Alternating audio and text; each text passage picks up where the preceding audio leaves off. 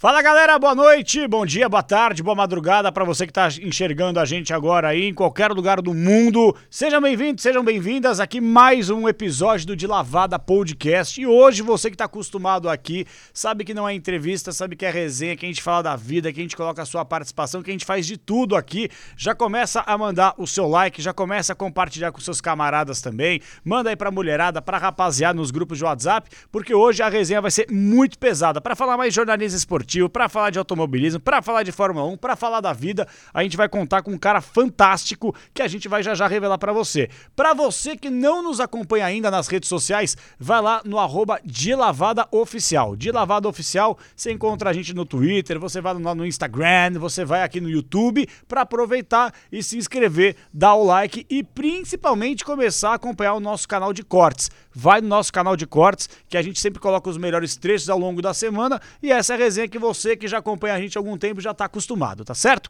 E é com muita felicidade, gente, que eu aproveito para falar que o Vinícius Bueno já está chegando. Ele não vai participar mais uma vez hoje. O Vini estava na cobertura brilhante do Mundial de Clubes, tá desembarcando por aqui. Já no próximo episódio ele vai colar e vai participar com a gente aqui fazendo o programinha da família brasileira, tá bom, rapaziada? Então, eu queria, antes de mais nada, falar o seguinte: eu estou muito feliz, de verdade, não é clichê não, porque além da gente contar com as referências que vem aqui toda segunda-feira, é da hora você trazer gente com energia positiva. E esse cara tem uma energia onde ele chega carismática, é um baita de um cara, é uma referência. E aqui no Foto 21, pessoal, você que tá do outro lado aí acompanhando a gente, você tem uma filha que quer entrar no mundo da moda, você tem aí algum filho que quer colocar, ter, criar um podcast para poder mostrar os conhecimentos para todo mundo, ou até você mesmo aí o interesse em contar com toda essa infraestrutura, vem pro Foto 21, o melhor estúdio do Brasil. E não é de São Paulo só não, é do Brasil aqui na Marquês de São Vicente, coisa maravilhosa, estrutura para tirar foto, para fazer aquele book, para você curtir e fazer o seu podcast. Em contrato com o arroba foto21sp, arroba poto, P-H-O-T-O 21SP no Instagram. E é com muita alegria que a gente recebe aqui no Foto 21, cara. Esse cara, que além de ser uma energia fantástica, é uma referência e é um tremendo bom caráter. Serginho Maurício! Capela! Bem, cara, que honra você ter vindo aqui, cara. Muito obrigado. Pô, que Prazer estar tá aqui no Foto Prazer 21. É nosso, cara. Tá aqui no De Lavada. Vamos de lavada agora, vamos embora. De lavada, vamos falar bastante, cara. E de verdade, tudo que eu falo aqui é, é de coração, porque a gente, porra, eu não tô te chamando de Jurássico, pelo amor de Deus, mas, Ah, mas você pode é me chamar, não refer- tem problema não. 44 anos Cara, de profissão. 44 É, anos de 59 profissão, de cara. vida eu completei dia 2 de fevereiro e Porra, 44 rapaz. anos de profissão. Fantástico, cara. Então, assim, quando a gente fala que é referência mesmo, é que a gente. Sabe aquela voz que a gente nasceu ouvindo, nasceu escutando? E é justamente que eu passo aqui, que certamente uma galera que tá acompanhando a gente fala: Porra, meu, não acredito, vocês estão com esse cara. E até pra gente, até cair a ficha que você tá aqui pra boter, Muito poder obrigado. bater um papo, pra gente é, cara, uma honraria incrível. E, pô, você tá em casa aqui, já viu que tem a nossa cervejinha, tem a aguinha, você Vamos tá na brindar, moral vamos aqui, brindar vamos aqui brindar a também. esse podcast. Exatamente. E por falar em brindar, rapaziada, hum, a gente aproveita para falar também do nosso parceiro, né? Opa. Já aproveitar que a gente já brindou. Muito boa. A cervejaria Votos Oficial. Isso aqui é curioso, né, cara? Que a galera pergunta assim: vocês ficam tomando cerveja? Não, é chopp. Chopp de garrafa. Muita gente não conhece. No Rio de Janeiro é mais conhecido, É, cara. tem, tem no Rio de Janeiro, tem. Eu não sei as marcas, é melhor nem falar. É melhor a gente tomar votos mesmo, né? Então é isso aí, rapaziada. Tá o QR Code pra você na tela aí, Cervejaria Votos Oficial. Você vê também no link da descrição do vídeo. E aí você vai acompanhar os fornecedores, os distribuidores. Então entre em contato, Cervejaria Votos Oficial, pra garantir a sua na versão clara e na versão escura também. É a breja que a gente tá tomando aqui, tá bom? Cervejaria Votos Oficial. Serginho, cara. Não é da boca para fora quando eu falo realmente que você é uma referência. O trabalho fantástico que você faz ao longo de toda a carreira de Globo, agora de Band. E além da gente falar, claro, do seu momento, cara, eu tenho uma curiosidade sempre para entender como essas pessoas conseguem chegar no patamar máximo da escala de trabalho, de terem toda essa projeção com o público, admiração, carinho. E eu tenho curiosidade de saber, cara, como tudo isso começou, se o seu sonho sempre foi querer ser um narrador de Fórmula 1, de futebol, esportivo.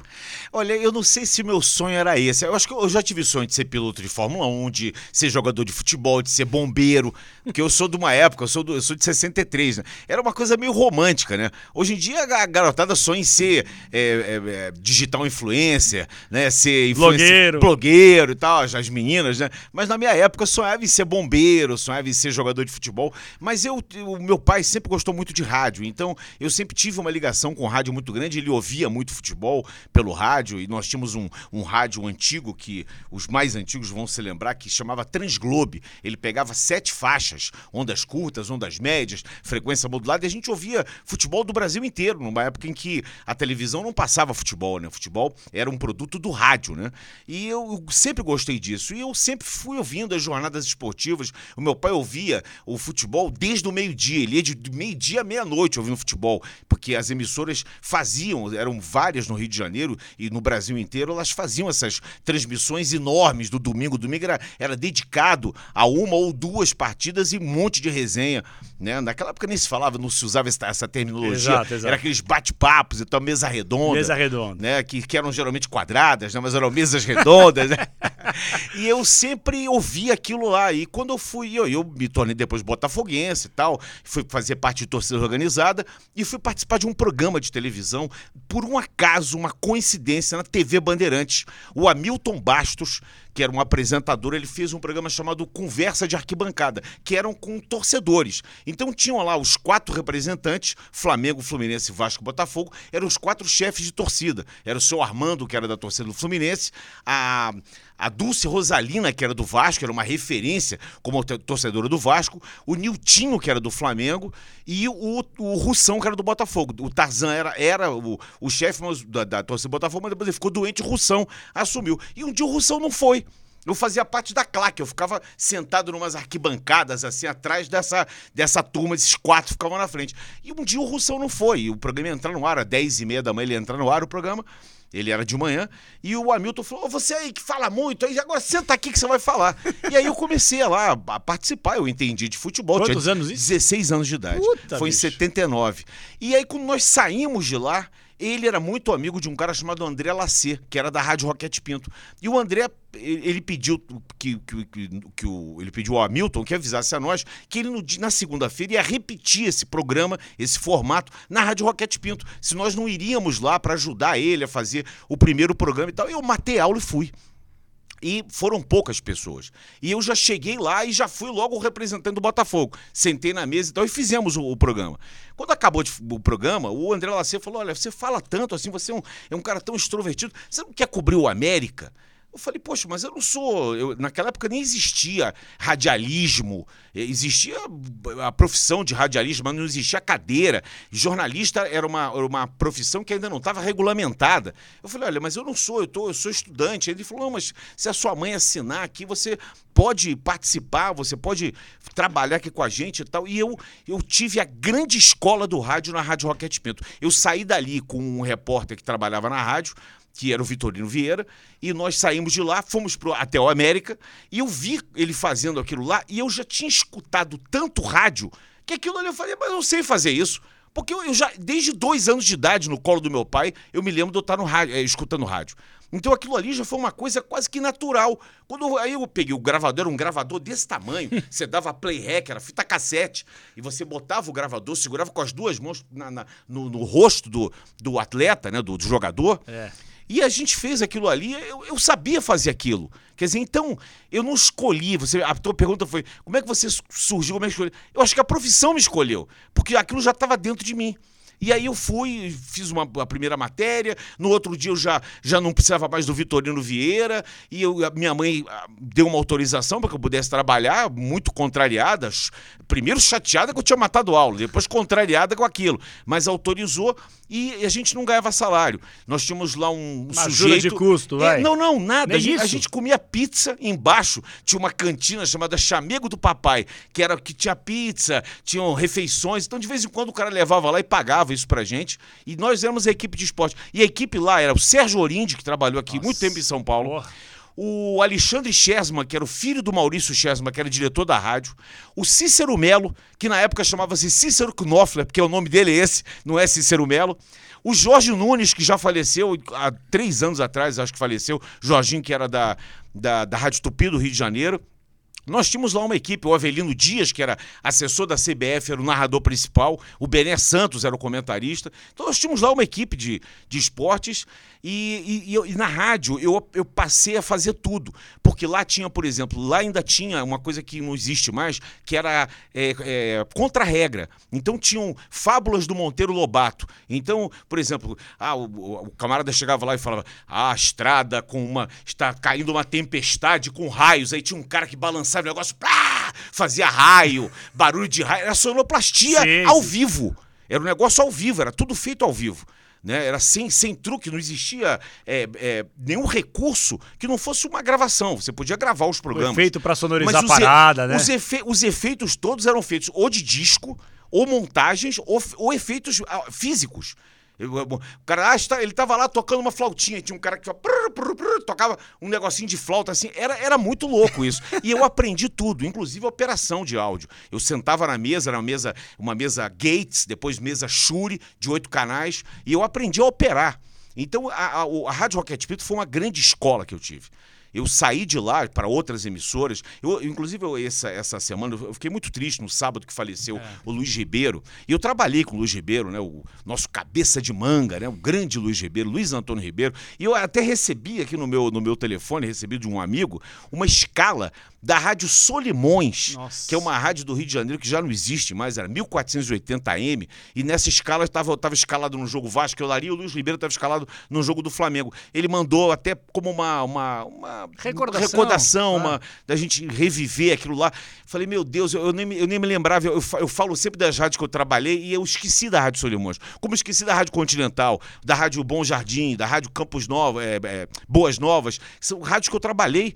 Eu, eu, eu, adoro rádio, trabalhei na Rádio CBN, implantei o esporte da CBN, Rádio Nacional, Tamoio, é, Carioca, Capital, enfim, eu trabalhei em muitas emissoras de rádio. Então, é isso. É, é, isso nasceu, é, eu acho que do colo do meu pai, e isso foi se desenvolvendo, foi indo, até que depois eu fui para trabalhar em televisão, depois das rádios de televisão, enfim, aí a a vida rolou. E aí você começou com 16 anos, então você é do Rio de Janeiro, sou no bairro do, do, Recreio, né? É, eu sou. Eu, naquela época eu morava em Copacabana. Copacabana. Né? Copacabana. Ah, tá. É. Aí você começou com 16 anos o negócio, o negócio foi tomando gosto, foi pegando jeito, já tinha praticamente domínio de todos os setores do rádio. Tinha. E aí conseguiu finalizar a escola e aí ingressou para fazer uma faculdade do jornalismo ou não? É, sim, Foi uma sim. outra coisa? Não, sim. Foi isso aí mesmo. exatamente isso. Exatamente é, isso. Primeiro radialista. Primeiro, eu, radialista. eu primeiro tirei é, é, registro profissional de radialista, se, sem ser radiojornalista, porque não existia radialismo, mas radialista. Era ah. o que ah. trabalhava em rádio. No, no rádio podia trabalhar quem era radialista ou quem era ator.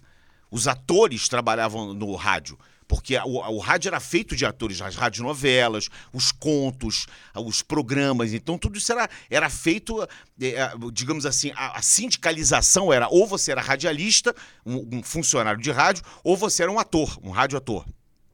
E eu fui depois é, seguindo isso, e depois, em, aí, aí, em 1990, 89 para 90, eu eu, eu, eu, eu, trabalhava sempre concomitantemente em outra coisa, porque o rádio não dava dinheiro. Não sei se você sabe, o rádio não, pagava não dava, muito mal. Muito mal. Eu tô falando não da... que pague bem agora tô... também, né? Mas comparado com aquela época não, também. Hoje pode se viver de rádio, naquela época não. É. Você tinha que ter alguma coisa paralela. Ou no então, momento que o rádio era gigante naquela época. Giga... Também, ou então né, você cara? tinha que vender anúncio. Você é, era um exato. vendedor de anúncios para poder trabalhar na rádio.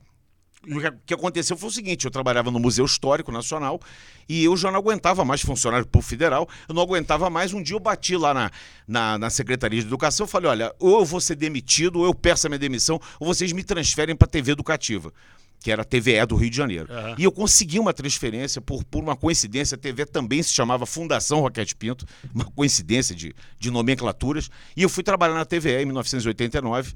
E aí eu, eu, aí eu tive a segunda grande sorte da minha vida, porque a TVE, assim como a Rádio Roquete Pinto, ela também era uma praticamente uma escola, uma formadora de mão de obra. E tudo que eu sabia do rádio, eu não sabia de televisão. E eu fui aprender televisão, edição, câmera, luz, tudo aquilo que, que que a gente está vendo aqui agora, que hoje é tão simples, com uma câmerazinha que parece uma câmera fotográfica, que está aqui, que é uma filmadora de alta resolução. Naquela época eram câmeras com torre de lente. Você tinha que girar as lentes, que eram lentes fixas, você tinha que girar. Naquela época a TV ainda tinha isso. Então aí eu fiz essa transição para televisão, depois para o Sport TV. E agora na Band. E agora na Band. E é legal, cara, a gente vê a galera participando aqui também. Ó, o melhor narrador do país, é o Geraldo Martins, falou aqui, um dos maiores locutores de Fórmula 1 de todos os tempos. Aí a galera, claro, né, tá falando agora dos bordões. No Capricho, no Capricho, fala do Capricho. Você é louco, grande mestre Sérgio Maurício, Felipe Mota mandou pra cá, Henrique Calvacante, Rodrigo Bonfim, Odair Pereira, José Antônio Bonsilva, toda a galera por aqui. A gente vai ler as mensagens da galera que participa, mas se você tiver alguma pergunta, pode mandar pra cá também o super chat que a gente vai registrar também. E óbvio, cara, a gente vai falar também dessa questão dos bordões, mas antes de entrar na questão do bordão, porque uhum. É uma opinião minha. Eu também, cara, desde moleque, rádio, rádio, rádio, sou apaixonado por rádio. E eu acho, cara, que a coisa mais difícil é você não só criar, porque acho que assim, você criar um bordão, você forçar para criar um bordão é difícil. Uhum. É difícil. Às vezes o bordão tem que vir de jeito natural. Sim. O José Silvério veio aqui recentemente uhum. e ele falou justamente sobre mestre. isso, né, cara? É, mestre José Silvério. Nossa. E aí ele falou justamente sobre esse tema. Mas antes de entrar na questão do bordão, Pra gente seguir essa linha cronológica. Sim. Você, então, começou com a parada do rádio, aí depois foi Isso. lá, faculdade, começou a ficar sério, mas assim, cara, Fórmula 1, futebol, narração, cara, isso Bom, aí é dom. É, eu já, narra, eu já narrava o, o é, futebol, no, no, rádio eu fazia futebol. E algumas rádios, como a Carioca a Capital, elas durante a semana, em vez de fazer a resenha noturna, depois da Hora do Brasil, depois da Voz do Brasil de 7 às 8, e aí às 8 começava, as resenhas já eram de 8 às 10, de 8 às 11, dependendo da emissora de rádio. Essas rádios que eu falei, a Carioca a Capital, elas optavam por fazer assim, na terça-feira tinha o Campeonato Estadual de Futsal que era do Rio de Janeiro. Vamos transmitir futsal. Na quarta-feira, basquete. Na quinta-feira, vôlei. No domingo, 11 horas da manhã, vamos transmitir remo lá do, do, do, do estádio de remo lá do, da, da Lagoa. Então, eu tive oportunidade, já desde essa época, de narrar esses esportes. Eu pratiquei muitos esportes na minha vida. Eu tive essa, essa sorte de também poder, enquanto moleque, praticar várias modalidades esportivas.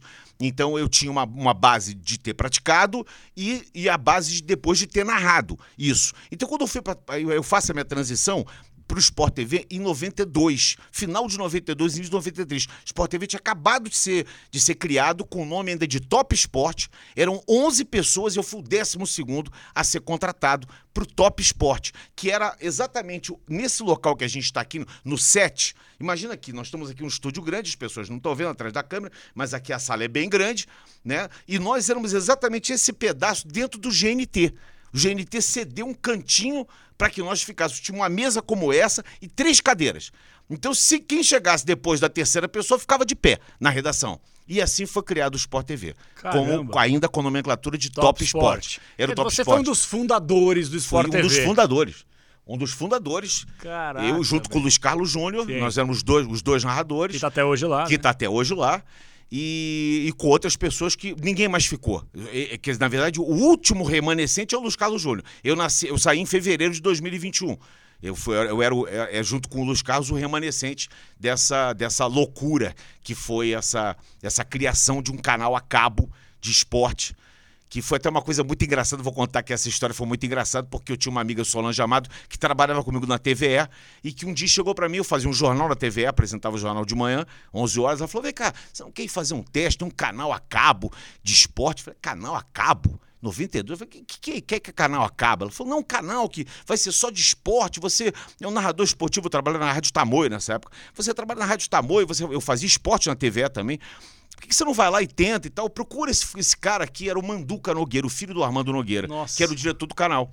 E eu cheguei lá, o Manduca foi muito solícito e tal, ele é botafoguense também, depois eu vim descobrir isso, ficamos grandes amigos, até por causa disso.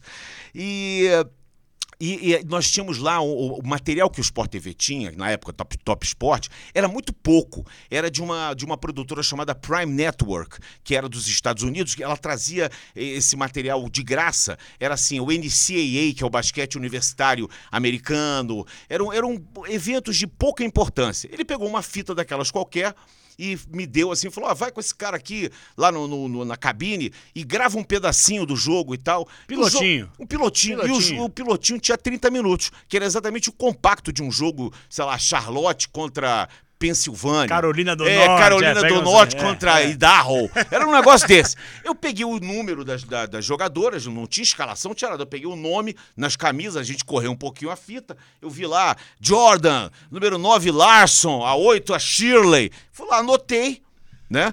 aí que eu falo pra você que o rádio te dá um improviso, te dá uma embocadura. Sentei, dei play hack na fita, corri pra cabine e narrei o jogo todo. Narrei o jogo todo. Na verdade, não era o jogo todo, era um compacto de 30 minutos de um jogo de basquete que tem dois tempos de 20. Narrei dei pra, e trouxe a, pe- peguei a fita, rebobinei, peguei na mão dele e falou: "Ô, Jorge, o Jorge Bernardo, que era um, um dos. Dá, dá uma olhada nisso aqui. E continuamos conversando, conversando. Você, você trabalha onde? Você faz isso, você faz aquilo. Quando eu olhei, tinha uns monitores assim em cima da mesa dele. Quando eu olhei, tava rolando, tava passando o jogo. Falei, ah, legal esse jogo aí que eu. Foi esse que eu, que eu narrei. Esse jogo aqui de basquete. Ele falou, é, já tá no ar. Não. Eu falei, mas como tá no ar? Não é ele falou, já tá no ar. Eu falei, pô, mas a gente, eu não, eu não posso, eu sou funcionário da Rádio Tamoio. Ele falou, não, não, faz o seguinte, vai na Rádio Tamoio e pede demissão. Eu falei, mas como eu vou pedir demissão? Você não me falou quanto é que eu vou ganhar, você não me falou nada. Você não, eu- lá eu tenho fundo de garantia, eu tenho auxílio é, alimentação, Era eu CLT tenho lá, né? Golden Cross naquela época, era, Puta era merda. CLT, era, era do grupo Edson Queiroz. O grupo Edson Queiroz é Águas é, Indaiá, Gás Butano, era uma emissora muito forte, era junto com a TV Verdes Mares de Fortaleza, era um grupo muito forte. E aí eu, eu- ele me falou que, olha, você vai ganhar X, que era muito, era o triplo que eu ganhava na Rádio Tamoio. E aí ele falou: você vai lá e pede demissão e amanhã você volta aqui às 5 da tarde, você vai começar a trabalhar a partir das 5. Que eu falei pra ele, eu trabalho na TVE, eu tenho um jornal. Não, não, 5 horas você chega aqui. Eu falei, tá bom.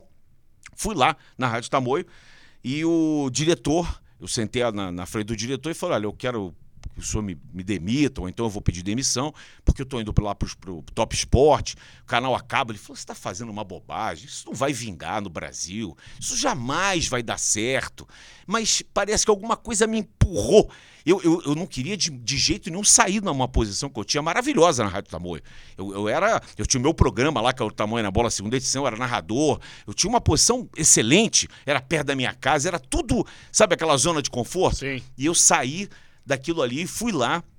No início, foram 500 aparelhos, porque era, era um decoder e uma antena gigante que foram oferecidos pela então Globosat, que era detentora dos direitos dos canais Multishow, GNT, Top Sport, que eram os três, os, os três, e o Telecine, que era só Telecine, não tinha Telecine 1, dois, era só Telecine. Esses quatro canais, ele- eles eram oferecidos pela Globosat.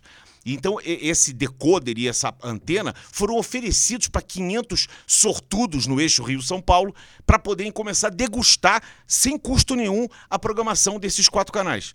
Né? E, e- e assim surgiu o Top Sport. Nossa, e cara. hoje são 30 milhões de assinantes no Brasil. É incrível. 30% da população brasileira É exatamente tem isso. o top, o- o- os canais Globosat. Óbvio, quando você foi contratado pelo Top Sport, você não tinha a menor noção que os caras iam se transformar nesse canhão. Não, Isso é óbvio, e ninguém tinha também. Ninguém. tinha também. E a galera fica até surpresa mandando aqui, mas a, a, a dúvida é, quando que você começou a atinar e falar assim, cara, eu fiz uma puta de uma escolha, foi a melhor coisa que eu fiz, porque te deu toda essa projeção e também É. o nome que você se consolidou, né? Exatamente. Eu, olha, foi, isso foi. Eu não, eu não, eu não atinei para isso. Quando, quando, talvez quando eu tenha pensado nisso, eu já estava lá no, no olho do furacão. Né? Eu estava vendo aquilo ali que de um, de, um, de um quarto de uma sala passou a ter uma sala, depois duas, depois a gente expulsou o GNT. O GNT foi para outro lugar, porque o Sport TV começou a crescer, a crescer. De um canal passou para dois, de dois passou para três. O Premier, por exemplo, o primeiro jogo que foi transmitido pelo Premier, eu transmiti. Foi Copa São Paulo, Rio-São Paulo, torneio Rio-São Paulo, melhor dizendo, Botafogo e São Paulo. Foi a estreia do Cacau. O Cacá meteu dois gols Exatamente. numa vitória 3 a 2 de virada do São Paulo em cima do, do Botafogo no Maracanã. E concomitantemente estavam jogando Corinthians e Flamengo aqui em São Paulo. Deva Pascovitch, meu grande amigo, Grande que Deva. Deus o tenha. Grande Deva. Deva Pascovitch estava transmitindo e o canal chamava-se Smart TV, não era Premier, era Smart TV. Ah, o, o futebol você vê pela Smart TV. Era, foi esse, foi o primeiro jogo que o Premier, hoje o Premier, transmitiu. Eu tive o prazer e a honra de transmitir, como também tive a primeira luta que aconteceu no Premier Combate. Quem narrou fui eu. Eu já narrava no Sport TV, eu narrei os primeiros 60 UFCs que que aconteceram. E eu vou dizer pra você uma coisa, eu sempre fui coringa. Então, o que acontecia é o seguinte, quando o, o, o canal adquiria um produto, o Pascoal, que era o chefe, ele falava assim: bota o Serginho que ele se vira. Deixa lá, porque ele, ele, ele vai dar um jeito dele ali. Tem o improviso do rádio. Era o improviso do rádio, que exatamente não tinham. Lá não tinham locutores de rádio. O Luiz Carlos era um cara, ele era de rádio, mas ele era DJ. Ele era, na época, era disque jockey, não era DJ. Era disque jockey da Rádio Cidade. Ele tocava música, apresentava, tanto que ele tem uma cultura musical muito grande. É, exatamente que vem disso, do gosto dele e por ele ter trabalhado lá tanto tempo. E o resto eram ainda pessoas que estavam se formando como locutores de televisão, que foram sendo contratados. Então, o cara do rádio era eu. Então, bota lá que ele se vira. Então eu fiz, eu, eu tenho. Eu, a, a, a, eu, eu, eu, fiz, eu narrei a maioria dos primeiros esportes na, na TV. Taekwondo, Jiu-Jitsu, Judô, UFC, motonáutica, motocross, todos os automobilismos que vieram, tudo isso, eu, eu, eu narrei isso de, de primeira mão, porque era justamente, eu era meio que um coringa lá no Sport TV. Cara, dom. Dom. É. Dom. Dom, pra, acho que para narrar tem que ter o dom, né? E você conseguiu também uh, fazer essa junção aí da questão do rádio com o dom que Deus te deu, né? E aí você aprimorou para tanta narração. É, daqui a pouquinho eu vou ler um superchat que chegou aqui, uma pergunta bem legal que aí já para te lembrar, primeiro jogo da Arena da Baixada em 99, como foi para você narrar? Quem mandou foi o Felipe Mota. A gente falava fora do ar sobre isso também, Esse né? jogo foi com o Raul Plasma. Exatamente, lá na inauguração lá do, do estádio Quando do o estádio Atlético. fechou inteiro, né? Isso, exatamente. Isso, cara, Isso. sensacional. Porra, é- quer dizer, você foi o primeiro a narrar agora Premiere. Você foi um dos fundadores do Sport TV Top Sport lá atrás. Isso em 92, né? 92. Exatamente. E aí você fez toda uma carreira dentro do Grupo Globo, Globo Sim, né? Do 29 Grupo Globo. anos. 29 anos. 30 anos de, de, de Globo, né? Do Sport TV. E agora você vai pra Band. Eu queria falar agora desse momento, cara, porque é, eu não sei como é que funciona a cabeça de cada um, é claro. Só você pode falar e com propriedade. Mas quando você, assim, tava lá na Globo e vai pra Band, e aí essa mudança, que- porque foi uma mudança muito forte, por exemplo, eu tenho 32 anos, eu vejo Fórmula 1 desde moleque e era só na Globo, Globo, Globo. E de repente há aquele choque, você fala, caramba, as coisas na Band, como é que vai ser? Qual que é a equipe? Quem que vai narrar? E de repente montaram uma baita seleção pra transmissão de Fórmula 1 na Band, né? Aham. E eu queria que você falasse esse momento, cara. Esse momento, para mim, é o melhor momento que eu tô vivendo na minha vida, assim, profissionalmente. Eu tive momentos maravilhosos, maravilhosos. A TV Globo, o Grupo Globo de Comunicação me, me proporcionou as coisas mais fantásticas. Eu conheço 14 países e alguns, mais de uma vez, eu visitei por causa da, da Globo, por causa dos eventos esportivos, coberturas. Eu tenho seis Copas do Mundo, cinco, eh, desculpe, seis Olimpíadas, cinco Copas do Mundo, seis Jogos Pan-Americanos. Então, é, seis, se- quatro jogos de inverno. Quer dizer, eu sou o único jornalista que carregou as duas tochas, tanto a de inverno quanto a de verão. Eu tenho em casa de inverno, de sorte. Eu fui convidado, o único jornalista sul-americano que correu com uma tocha de inverno. Desculpa, é o papai aqui. Caraca, tá? É. bicho, tá demais, hein? Você tá demais, hein, Serginho? Desculpa a falta de modéstia, mas é Não, verdade. ué, é verdade, ué. E depois eu fui convidado em 2016 pelo Comitê Olímpico Brasileiro para carregar num slot a tocha de 2016 lá em Recife. Eu fiz a ponte lá Recife Velha para Recife 9, eu carreguei a, tocha lá. Eu tenho muito orgulho disso, porque eu sou um cara muito ligado a esporte. A minha essência é futebol. A nossa essência, nós somos o país do futebol. Mas como eu trabalhei no Sport TV durante todos esses anos e antes ainda trabalhando também com esporte amador em rádio, a minha essência é o esporte. Eu sou um, um viciado em esporte. Eu amo esporte. Eu vejo qualquer ontem. Eu tava vendo. Eu tava com, com três plataformas. Um, um determinado momento eu tava na televisão ligada com uma coisa, no tablet com uma e no celular com outra. Eu tava vendo o Super Bowl ontem com, com o Marcelo Duó, grande, grande Marcelo Duó transmitiu. Duózinho, lá na Rede grande, TV. é, o nosso transmitiu lá o, na Rede TV. Eu tava Fantástico. vendo, mandando mensagem pra ele, vendo o programa do, do terceiro tempo do Milton no tablet, vendo jogo de futebol, vendo o jogo do Flamengo e depois jogo do Vasco, Botafogo e Vasco no, no celular. Pra você ter ideia de como eu sou um viciado em esporte. Então eu tive essa oportunidade. E isso foi uma coisa muito legal pra mim, de poder narrar todos esses esportes e poder estar no, no- no- na- nos eventos esportivos, poder ter a sorte, porque às vezes também você tá num evento, você não, não tem sorte de encaixar com, com um bom momento. Eu tive uma sorte danada, eu narrei medalhas de ouro importantíssimas da, da Sara Menezes, depois a medalha do Arthur Zanetti. Foram medalhas muito importantes para o Brasil em 2012, eu estava lá. Antes, em 2007, já tinha narrado as medalhas do PAN. Enfim, é, são essas situações muito legais na, na carreira. Eu acho que assim, a gente já falou mil vezes aqui, e a galera prova aqui, que acompanha a gente, que aqui não é entrevista. Não é entrevista. Aqui é um bate-papo. vai- Só que você é um cara de tanta história que a gente vai lembrando as coisas, aí eu vou fazendo pergunta, não dá nem tempo de você dar uma golada na cerveja. Não, mas eu aqui, vou beber uma- agora. É muito bom, hein? Ó, votos. Votos, vai, vai, vai na Votos que você vai se dar Saúde. bem. E a galera é o seguinte, a- o pessoal fica mandando e a galera faz aqui o negócio com a gente, o Cauê Baldin. Ele falou de uma coisa que já estava na minha cabeça também, mas eu queria que você recuperasse, que você falou de tantos momentos, mas eu queria que você pensasse, eu sei que é muito duro, mas eu queria que você pensasse, cara, quando você deita a cabeça no travesseiro e você fala assim, cara, esse foi o melhor momento ou a melhor narração que eu fiz, ou o evento que me ajudou, que teve uma parada muito diferente, e ele tá lembrando de uma luta que você narrou e se emocionou. Então eu queria que você falasse, cara, Ah, foi a da Sara Menezes em 2012. Foi toda uma situação que aconteceu, porque em 2008, na Olimpíada de Pequim, eu estava prontinho para fazer a Olimpíada, eu tava, tudo certo e tal. Começaram os Jogos de Pequim, era uma, era uma virada de madrugada, porque lá o horário trocado, né, era uma virada de madrugada. E no terceiro dia de Olimpíada eu tive uma, uma, um, um problema de. de eh, perfuração do intestino e eu Puta quase morri. Eu fui para mesa de operação, eu fui, fiquei 16 dias internado, fiz uma colostomia, fiquei 101 dias com colostomia, voltei para o hospital, mais 10 dias internado. Eu perdi, eu fiquei 101 dias entre a primeira momento que eu fui para o hospital até o dia que eu, sa que eu tirei a, col- a colostomia e religuei o intestino. Eu quase morri, fui, fiquei três dias em, em situação assim bem difícil, quase morri. E aí eu tinha me preparado para fazer essa Olimpíada, especialmente o judô, que eu já tinha narrado em 2006 e 2000, quer dizer, eu já vinha narrando desde 2005, acompanhando a seleção brasileira. Nesse eh, em 2004 teve a Olimpíada e em 2005 começou a preparação da seleção brasileira e eu fui acompanhando, eu fui a Belo Horizonte fazer a Copa do Mundo, depois eu fui a Recife fazer um campeonato é, é, é, brasileiro que fazia a seleção dos, dos atletas e tal. E aí em 2008 eu estava pronto para narrar as medalhas todas que não vieram. Por incrível que pareça, eu tive esse problema, fui para o hospital e as medalhas não vieram. E em 2012 eu fui para Londres, eu fui mandado para Londres. Nós éramos uma equipe pequena, porque a Record tinha os, os direitos de transmissão. Eles tinham 300 pessoas e nós tínhamos 40.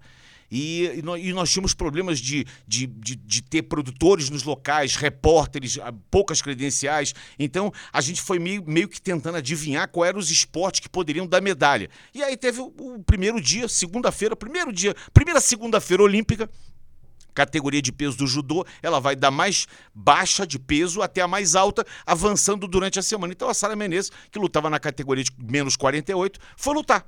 E era uma piauiense, a gente tinha uma expectativa, ah, sei lá, vai passar três rodadas, vai começar a pegar a campeã do mundo, a campeã olímpica, a campeã europeia, vai se dar mal. Só que a Sara foi jogando as adversárias todas de costas, né? Foi jogando de pom, como a gente gosta de falar na linguagem do judô.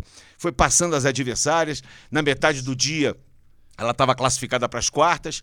Aí, na hora do almoço, nós descemos, na hora do intervalo, nós descemos. Eu encontrei a Rosicléia e a Sara. Nós três nos abraçamos. Foi uma coisa, ficou até arrepiado de contar. Nós três nos abraçamos. Falei, porra, hoje é teu dia, Sara. E a Rosicléia, com aquela energia dela, também ali, aquela coisa assim de, de, de bons fluidos, sabe? De vibe legal. E aí, quando começou a parte da tarde, a Sara continuou jogando as adversárias e aí ela conseguiu a, a conquista da medalha de ouro. E aí, quando eu passei para a repórter que estava lá embaixo, que inclusive não era nem a nossa repórter, que a gente depois teve a Karin Duarte, era a Anaísa que estava lá, que hoje é comentarista do combate, estava de produtora, ela pegou o microfone e você sabe que na- nas coberturas existe a Concam. Concam é uma câmerazinha pequena que fica exatamente no, no setzinho onde o narrador está, para poder fazer o vivo, porque são vários, como se fosse, como a gente está aqui, né? Então são várias posições de imprensa e cada posição tem a sua Concam. E na hora que passou lá para baixo, a Concam ela, ela fica gerando imagem direta. Então você, mesmo você não está em casa vendo, mas quem está na, na, na, na TV está recebendo a imagem da Concam. Eu comecei a chorar por causa daquilo tudo. Eu fiquei muito emocionado. E os três que estavam lá no estúdio eram o Eduardo Melido, o Gustavo e, bom, eu não estou me lembrando, mas enfim, eram três coordenadores, eles gravaram aquilo tudo. E eles estavam lá, pô, Serginho, parabéns, pô, Serginho, caramba, e tal, e, e plugaram a minha imagem no ar. E eu não vi que eu tava, que eu apareci chorando. Mas aí, a, aí a, história, a história desdobra da seguinte forma: acabou aquilo tudo, meu chefe me ligou, me deu os parabéns e tal. Eu fui para casa dormir, eu estava dividindo apartamento com o Carlão, Carlão do vôlei, Sim. comentarista, meu brother, meu irmãozão, a gente estava dividindo apartamento lá em, em Londres. E lá pelas tantas, eu estava dormindo já, porque no dia seguinte de manhã eu tinha judô às 7 horas da manhã. A gente saía às 7, começava às 9 a programação. E eu tava dormindo lá por, sei lá, uma e meia, duas horas da manhã. O Carlão entra, porque ele fazia o programa que o Galvão apresentava. Ah, tá. Que era à noite. Só que lá, aqui no Brasil, começava às 10. Era duas da manhã lá.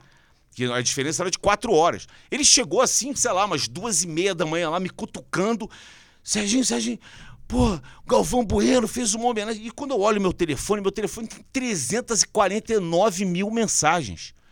Várias mensagens. O meu Facebook tinha pedido de amizade. Assim, na, época, na época não tinha nem Instagram, não existia ainda. O Facebook era, era o. Era, era, era. o- Tinha 500 pessoas querendo amizade. Eu falei, gente, o que aconteceu? Eu fiquei assim, né? E eu- o Carlão me contou que o Galvão fez uma homenagem para mim, né? Uma homenagem de- do narrador esportivo, exatamente mostrando o lado do narrador esportivo não é só um robô, é um cara que se emociona e tal.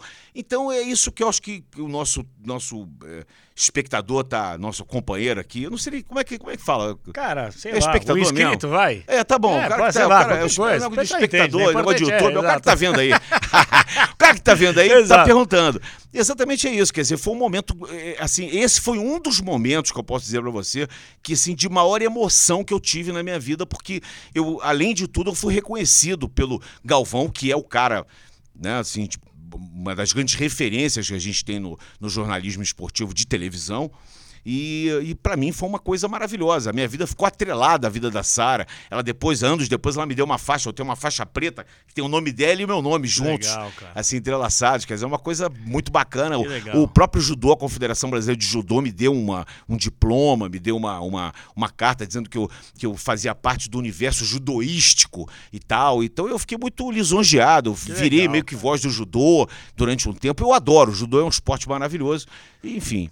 Essa é uma das dos, dos momentos legais da minha carreira. Sensacional, cara. E, e você falou que, que acho que passa também aquele momento de superação, porque 2008 teve esse problema, 2012 também a, a recuperação e a superação, né, da pessoa física, né? Sim, claro. Da pessoa claro. física, é, né? Tava E- lá com saúde, Exatamente. pronto para fazer. Exatamente. E, cara, mas só uma pergunta. Essa coisa aqui de ter perfurado o intestino, como, como é que foi? Foi do Eu não, nada não, eu não aí? sei. se pois sabe. é, Você não, não pegou, se começou a sabe. dor, é, pá, eu- o que aconteceu foi uma diverticulite, que é uma coisa muito comum, que a- o divertículo ele é a alça do intestino. São várias alças, né?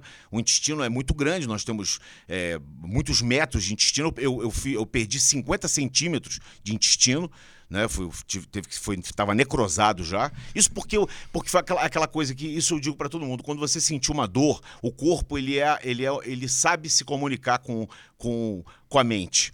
Você, você só tem que deixar sua mente aberta para os sinais do corpo. Eu comecei a sentir uma dor, eu falava assim: não, eu vou tomar um Buscopan, vou tomar, nos- daqui a pouco vai passar, vai passar. E aquilo aí foi indo, e como eu estava naquela, naquela coisa, não, não posso perder Jogos Olímpicos, é, você- é- é como atleta, você se Claro. prepara quatro anos para narrar o filé mignon, né? Porque você tá roendo osso, fazendo um monte de coisas, né? E aí chega naquele momento, ah, vou narrar agora, é o filé mignon da narração, é o jogo, é o Jogos Olímpicos, é a Copa do Mundo, é os Jogos Pan-Americanos, e eu não podia dar para trás, e eu acabei numa mesa de hospital, então é muito importante a gente aprender que o nosso corpo dá sinais. Meu corpo deu todos os sinais, só que eu teimosamente não, não aceitei. Ah, quem nunca também, né? Pô, quem nunca, É, quem exatamente. nunca também, é, pois é, exatamente. Ó, gente, daqui a pouquinho eu vou ler mais participações aqui, mais galera mandando mensagem. O Felipe Mota já mandou aqui um superchat. Tem Um abração muita gente Felipe mandando Mota, um mensagem. cara muito legal, muito inteligente. Grande Enfim, Felipão. grande. É, cara, e é o seguinte, eu até queria aproveitar, já que você falou sobre toda essa questão envolvendo emoção, superação, da Sara e etc. Eu acho que vale até a gente soltar agora, para não perder muito aqui o fio da meada, o nosso quadro. A gente tem aqui alguns quadros Ah, no legal. episódio e a gente vai relembrar um momento que, cara, você tem 300 milhões de momentos da sua carreira brilhantes. E eu não sei se talvez esse aí esteja na sua primeira prateleira de momentos que você viveu de forma recente. Então, o Serginho Maurício está aqui com a gente de olho no VAR, que a gente vai soltar uma lembrança muito bacana que ele viveu recentemente.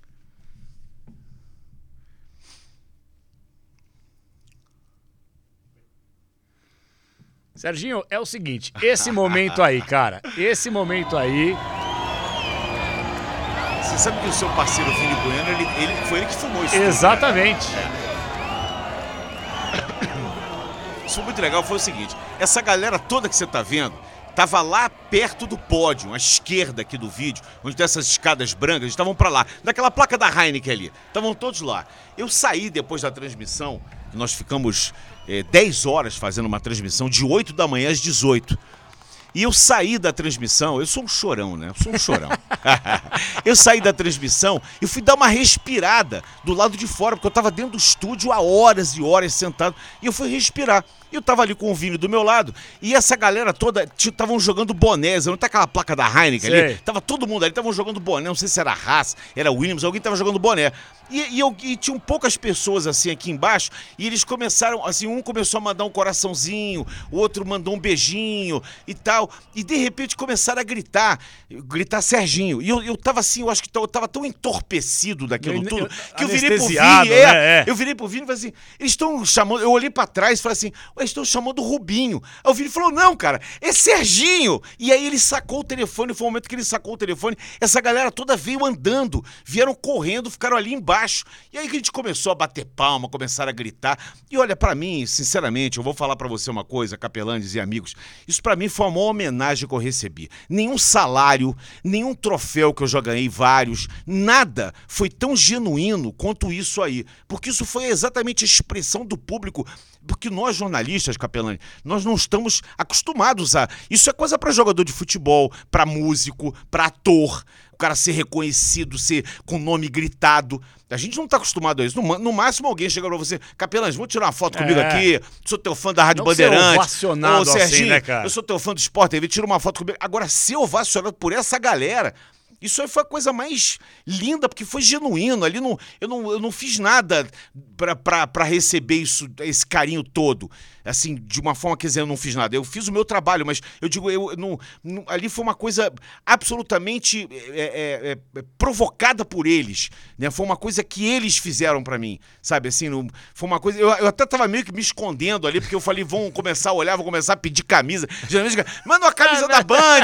Mas não, os caras queriam era o coração, queriam um joinha e Que tal. legal, e foi uma cara. coisa maravilhosa. Uma É de imagem... como chega o seu trabalho pra essa galera aí. É. E, e sabe o que é legal também? A galera, durante o vídeo aí, eles começam a gritar, é, no capricho. É, sim, os é, bordões, é, capricho." exatamente, Então, é. cara, queria que você É. falasse dessa cena brilhante que você já relatou, mas dos bordões, cara, É. porque essa é a minha curiosidade. Como é que você criou? Se é que você criou, se é que foi sem querer, ou você estudou, pesquisou, isso aqui pode encaixar legal e tal, porque você É, tem vários as, bordões. as duas coisas, as duas coisas. A gente, alguns bordões, eu me lembro que eu trabalhei na, no- na TVE, como eu falei pra você, muitos anos eu trabalhei no programa Sem Censura. Eu era um dos debatedores da, com a Leda Nagli ali no Sem Censura.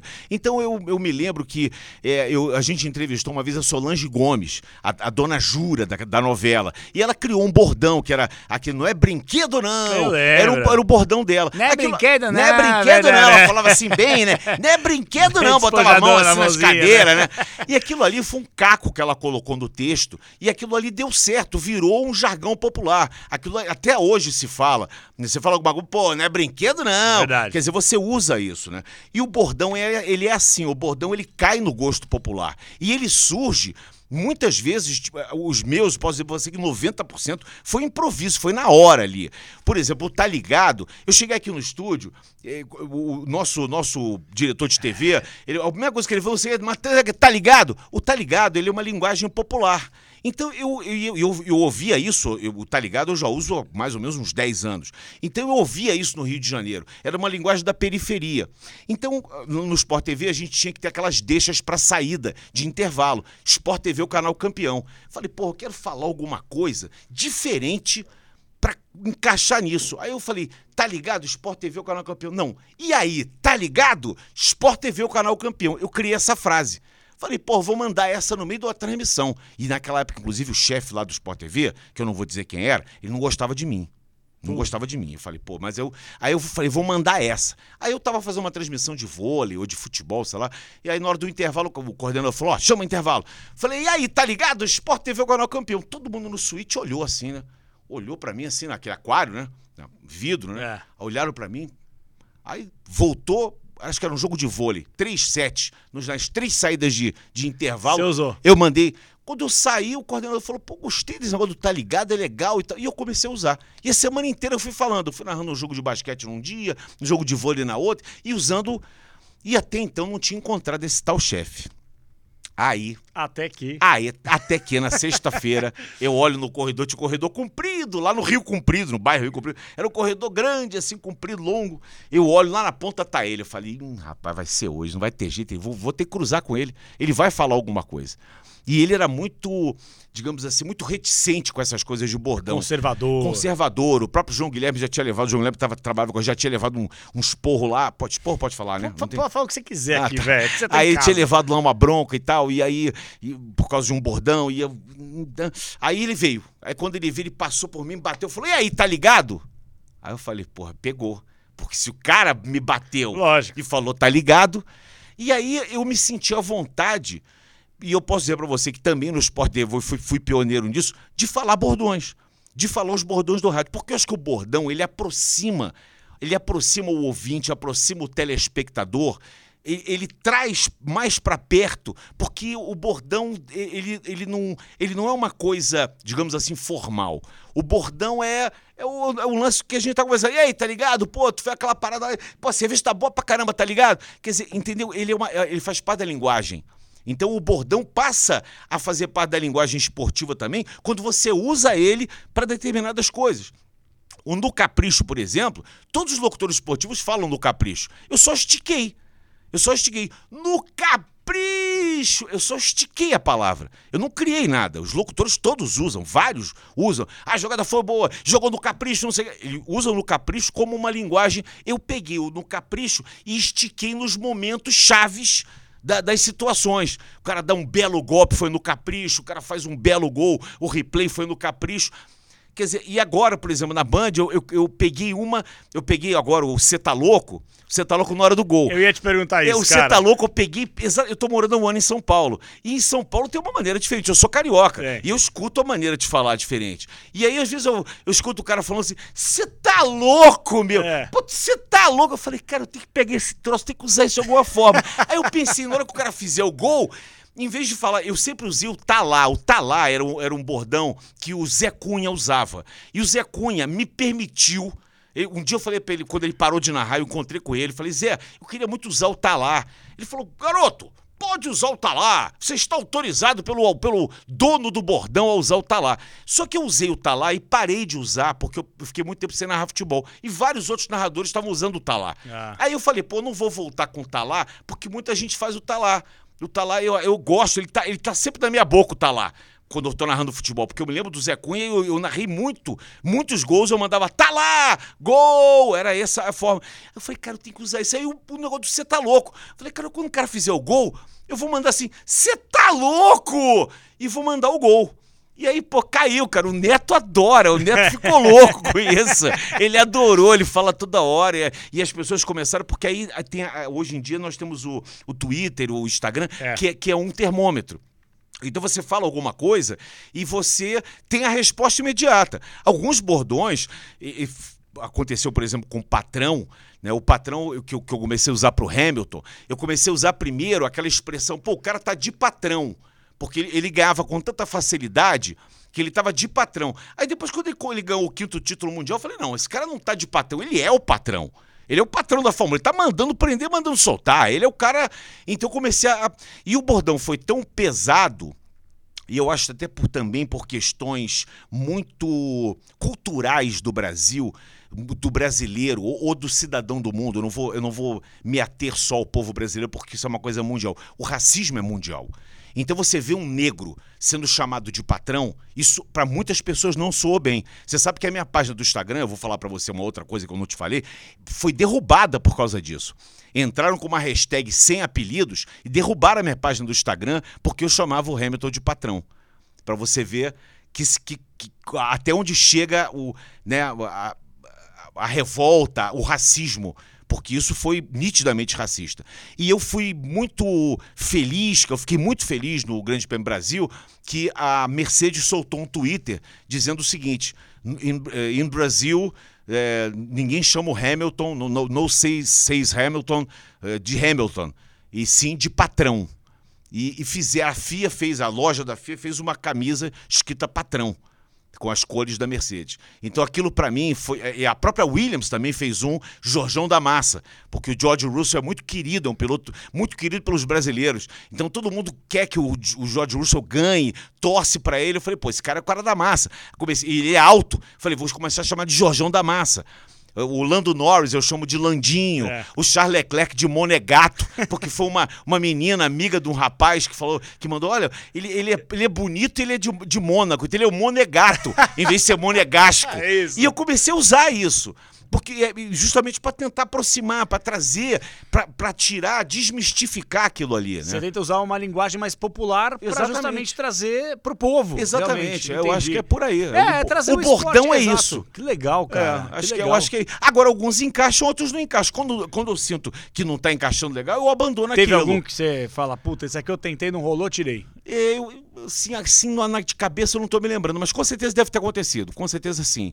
O Porfueira, por exemplo, eu já usava desde a época da moto velocidade, porque eu me referia sempre às ultrapassagens do Jorge Lourenço, Ah. que era o espanhol, e ele ia por fora. Eu, aí o Jorge Lourenço, espanhol, Porfueira! E aí eu trouxe pro automobilismo isso também. Né? Quer dizer, é, o, o bordão ele vai se adaptando, ele vai se, né, se, se moldando às suas narrações. Sensacional, cara. A galera aqui, ó. Marcel Coutinho tá falando que é Jorjão contra patrão, quem vence mais? Você é um monstro, Marcel Coutinho mandou pra cá. Ivan Bilu. Aí, Capela, tá ligado? O Ferdinando emocionou demais na Fórmula 1. Canal Cizinha mandou pra gente aqui no Paraná, ouvindo, acompanhando a gente também. Mandando abraço pra você, Serginho. A galera mandando muita mensagem, cara. Eu vou ao longo da nossa resenha aqui colocar Tati Rock, show de bola, Vinícius Brito também. Uma das narrações mais épicas foi justamente essa do MMA. É, deixa eu ver. Nossa, quanta gente, bicho, tá louco, velho. Cauê Baldinho. louco. Você tá louco. é, cara. E eu vou daqui a pouquinho colocar mais superchat que tá chegando pra gente. Boa. É, eu vou falar de Fórmula 1 com você, Tá. pra tirar todas essas dúvidas também, que ah, o Hamilton será que é o maior de todos os tempos? Tá, vamos falar mais de bola também, falar mais de futebol, mas eu queria que você falasse dessa de uma situação Uhum. que chegou a viralizar, né? Nesse mundo digital, qualquer coisa que acontece vira manchete pra todo lugar. Eu vou pedir pro Harryzinho colocar pra gente a imagem e eu queria que você comentasse isso aqui também, Uhum. Porque são as coisas que vão acontecendo ao longo da semana, que a gente vai colhendo, que a gente vai analisando e nada melhor, nem ninguém melhor do que você. Tá aí a capa do lance com esse título que é chamativo, É. que o pessoal clica, que o pessoal quer polêmica. Eles adoram, Eles né? adoram, é o UOL, é o Adoram lance, aspas. tá? Adoram Adoram aspas, aspas. adoram aspas. E essas aspas chamaram a atenção também, dando devido crédito pra galera do lance, Aham. que você citou realmente isso de fato, fazendo essa relação. E é difícil, eu vou falar pra você, Aham. agora como telespectador, um cara que te admira, pô, desde moleque. Quando você foi contratado pela Band, eu falei, porra, preciso encontrar esse cara no corredor. Era meio como o Faustão agora, preciso encontrar esse cara no corredor. Eu também preciso encontrar o Porra, Faustão não encontrei também. o Faustão ainda, cara. Só encontrei as dançarinas É, do Faustão, é. que tá ótimo também, né? Mas é uma história. E aí, de repente, você fazendo todo esse sucesso dentro da Band, Aham. de Fórmula 1, de futebol e etc e tal. E quando você solta essa, a galera fala, porra, como assim? É, mas você sabe de uma coisa? Eu não, eu não falei nenhuma mentira, não. Porque, infelizmente, a TV Globo, em determinadas situações, é, agora mesmo aconteceu isso, essa, essa situação do Palmeiras. Isso não foi uma crítica só minha. Isso foi uma crítica de muitas pessoas. Isso foi uma crítica de, de tanta gente que a própria TV Globo começou a dar mais espaço a partir do momento que saiu isso. Isso foi antes da, da semifinal se eu não me engano, se a data tiver aí, foi antes da semifinal, porque não, não, não estavam dando nenhuma linha sobre o Mundial, como não deram sobre a Fórmula 1. E aí foi uma crítica que eu fiz, uma crítica de peito aberto. Eu só tenho amigos lá dentro. Eu não tenho ninguém que seja meu. Mas a política da, da emissora, ela às vezes se volta contra o próprio telespectador da emissora. Porque você não pode negar fatos que são. Eu não, tô aqui querendo mandar na programação da Globo. Quem sou eu para mandar na programação da Globo? Eles botam no ar o que eles quiserem colocar, na hora que eles quiserem colocar, com quem eles quiserem colocar. Mas eu acho que certos assuntos não são. eh, não dá para você passar ao largo deles. E, e- e- a Globo foi quem transmitiu o Campeonato Mundial do ano passado e fez toda a cobertura. Por que o Campeonato Mundial desse ano é diferente? Por, que, que você não vai dar nenhuma linha? Porque a outra emissora que está fazendo, ora bolas. Então tratou como lixo, como tratou a Fórmula 1.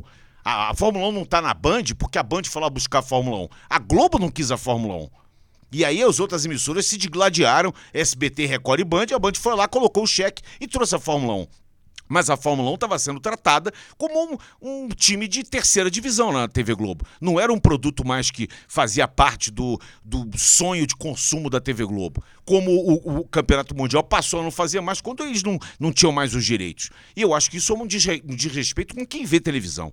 Eu acho que isso aí você está cerceando muitas pessoas, até porque é o maior canal de comunicação, um dos três maiores do mundo, o maior canal de comunicação na América Latina, e eu acho que não deveria fazer isso. Agora, eu falo uma coisa, é essa coisa, tem uma, uma, uma, uma retumbância pela, pela figura que hoje eu, eu, ocupo, pela figura que eu sou, tem uma retumbância muito grande. E principalmente porque eu, que eu saí da TV Globo. Se eu fosse uma, um cara que nunca tivesse passado pela TV Globo, eu, podia, eu poderia fazer uma crítica qualquer e não ia ter essa retumbância. Mas como eu passei por lá, querem criar sempre uma coisa. Mas eu, eu, tô, eu falo isso sinceramente, não tenho nenhum arrependimento de ter falado isso e não falei nenhuma mentira. Eu tô falando uma coisa que é absolutamente sincera. É do meu coração como telespectador e consumidor. Porque eu sou consumidor da TV Globo. Quem não é consumidor da TV Globo?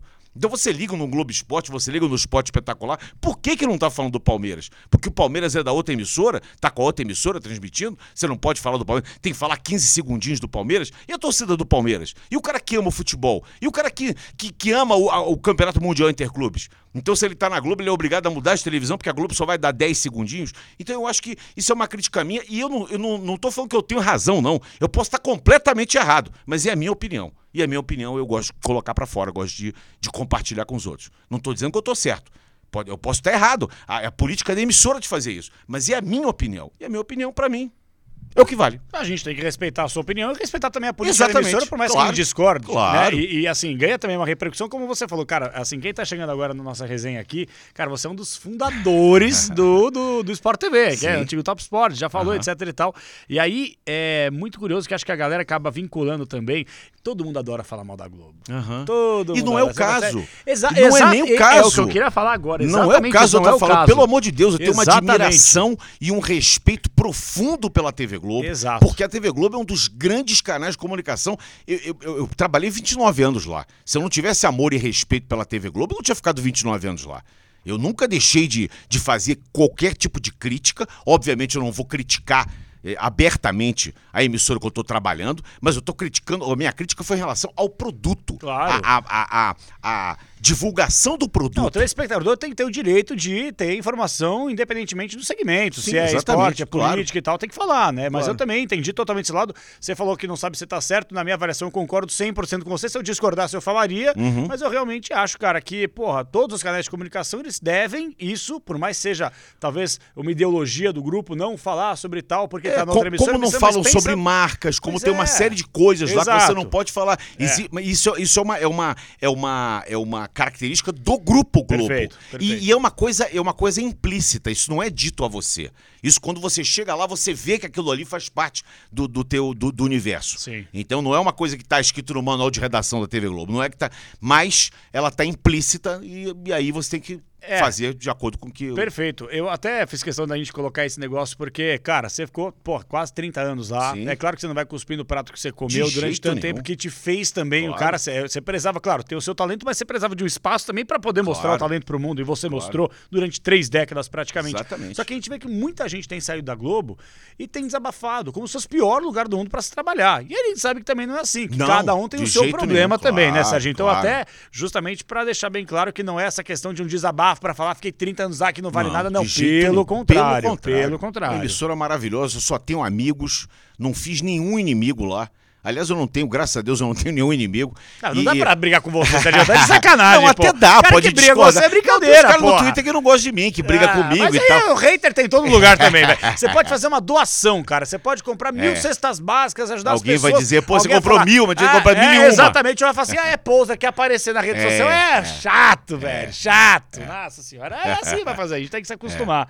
Ô, Serginho, queria mudar de assunto, cara. Pelo amor de Deus. Dessa nossa levar pra casa, hein? Fotos. Isso, você vai levar pra casa também. Serginho, se quiser levantar aí no banheiro. Não, não, tranquilo. É, você tá de boa? boa? Eu vou mudar de assunto aqui, rapaziada. Vamos. E aí o pessoal fica pé da vida comigo, você não lê minhas mensagens e tal. Aí, mas pô. calma que já já eu vou ler aqui da galera toda. Antes eu queria falar rapidinho aqui, pode ser? Da Max Crew. Ó, Serginho, eu tô ligado que quando você já fez muita obra na vida, né? Muita, muita obra. obra. Eu adoro fazer obra. Você gosta? Eu gosto. Ah, não, não gosta, velho. Eu gosto. Não, não gosta. Rapaz, Mas eu gosto. gosta de fazer de obra, velho. Eu não só gosto como entendo. É Isso é massa acrílica? É massa de rejunte para Massa drywall. de rejunte, então, pois é. Você tá ligado? Drywall é, drywall é um material bastante interessante, que é material acústico e tal. Ah, Serginho. Eu gosto. Não, não, não, não, eu, velho. eu gosto. Eu é gosto, mesmo, velho. de obra. É que eu ia falar eu tenho, você... moro em casa e casa sempre precisa de fazer obra. Ah, então eu tô sempre fazendo uma coisinha. É que eu ia sempre. falar pra você uma parada aqui obra é sinônimo de dor de cabeça, É, né? E é. aí eu ia falar aqui com o Max Cril não tem dor de cabeça, né, Então, velho? Só que você gosta de obra, já né? é. Então já é.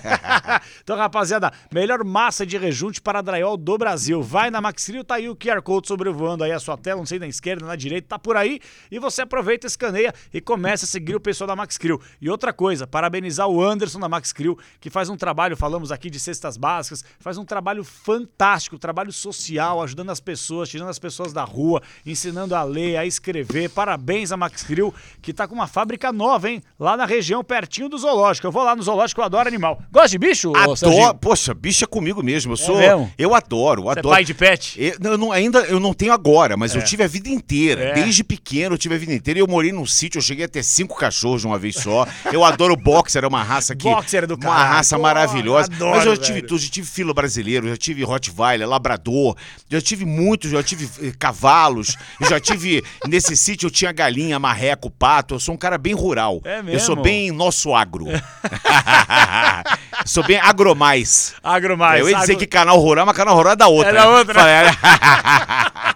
Cara, ô, ô, Serginho, é, é, é, vou falar sobre Fórmula 1, Aham. mas esse time da Band que foi formado pra fazer o automobilismo, como é que funcionou, cara? Que só lenda, né? É. Reginaldo Leme, pô, Reginaldo, é o você. Reginaldo, ele, é- ele o Reginaldo não é de Deus, né? Aquilo É. ali é uma coisa, é diferente, né? Aquilo ali é uma, é, uma situação... É sacanagem, né? É brincadeira, Eu acho que né? é, é- é Ele assim, faz parte do Clube dos 500. Sabe quem é o Clube dos 500? Não. É o cara que recebe um anel depois de ter assistido 500 provas de Fórmula 1. Você jura?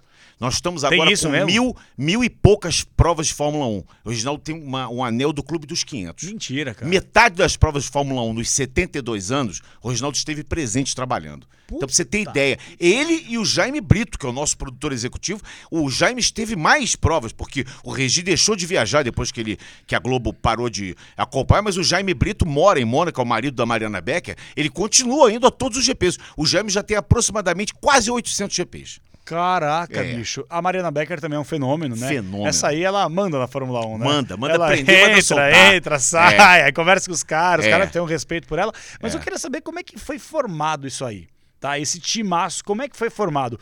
É, o pessoal da Band, quando foi te contratar, como é que foi Cê- tudo isso? Cara, contar- conta o bastidor dessa contar- parada. Então vou te contar uma história muito legal. Vai. Eu tava sentado com a Verinha, minha namorada, É. vendo série Netflix. Eu tinha feito um jogo que era assim, Itapemirim e Pindamonhangaba de vôlei. Quando Que eu ano? peguei a escala, falei, meu Que ano foi isso? Foi em 2020 e 2021. Tá. Isso, em janeiro de 2021. Tinha feito um jogo Itapemirim e Pindamonhangaba. Falei, meu Deus, quando você pega essa escala, você fala assim, caramba, tô, já tô na Sábado, degola. né? nove da noite, né? É. Aí, assim, aí eu tinha feito esse jogo e aí foi, foi até de tarde, eram mais ou menos umas seis e meia, tocou o telefone. E eu não costumo atender telefone que não tá na minha agenda. Quando aparece só número, eu não atendo. Ah, essa desgraça de robô que fica ligando É, também. eu, falei, eu falei, pô, deve ser da TIM, da Claro. Aí eu desliguei.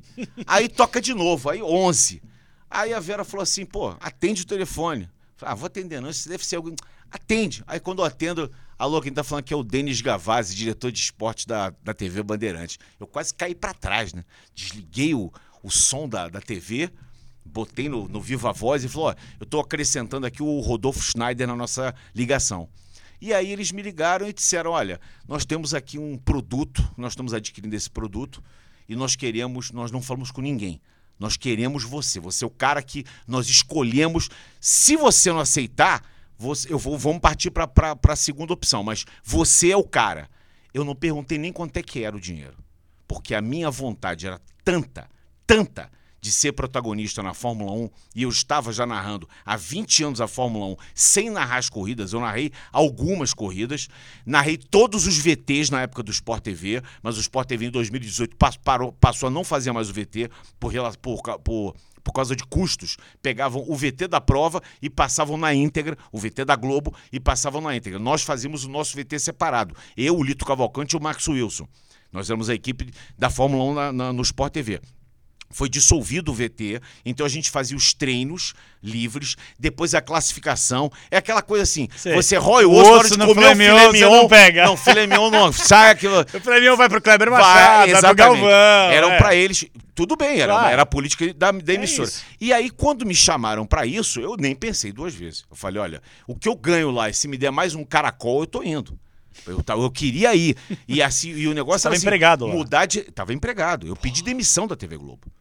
Eu pedi demissão da TV Globo para poder estar no Grupo Bandeirante. E eu me orgulho disso. porque isso foi uma, uma situação de desconforto na minha vida, que eu tive que, que, que, mudar de cidade, me afastar da minha mãe, da minha namorada, da minha filha, vim morar aqui sozinho, numa cidade que é uma cidade que te assusta, porque São Paulo, olha, eu moro num grande centro que é o Rio de Janeiro, mas São Paulo é dez vezes mais alto que o Rio de Janeiro. Então é uma cidade que te assusta.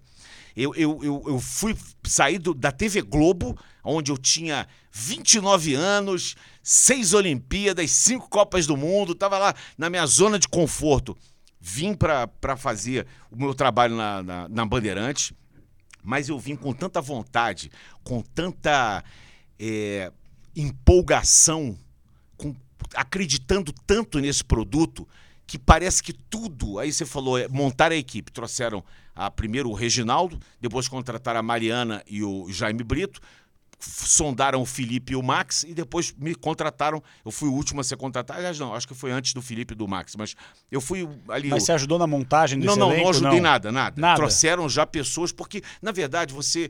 é, Quando você tem um produto como esse, é muito difícil você formar uma equipe que já esteja ajustada com a transmissão. A transmissão, ela, ela por si só já tem muitos dados, ela já tem um time, ela tem um schedule já todo pré-programado que as pessoas que foram contratadas já sabiam lidar com aquilo ali. Então, se você pega um produto novo para sua emissora e ainda traz pessoas que não tenham tanta intimidade, digamos assim, não, não é nem dizer capacidade e competência. Nós temos isso muito, e muitos narradores e comentaristas, mas eu digo a, a intimidade com o produto, como o produto era transmitido. Então, acho que isso foi muito uma decisão importante que a Band tomou em relação a isso. E eu fiquei muito lisonjeado com isso tudo, né? Isso deu uma virada profissional na minha vida, né? Isso deu uma virada é, total na minha vida profissional e minha vida pessoal também.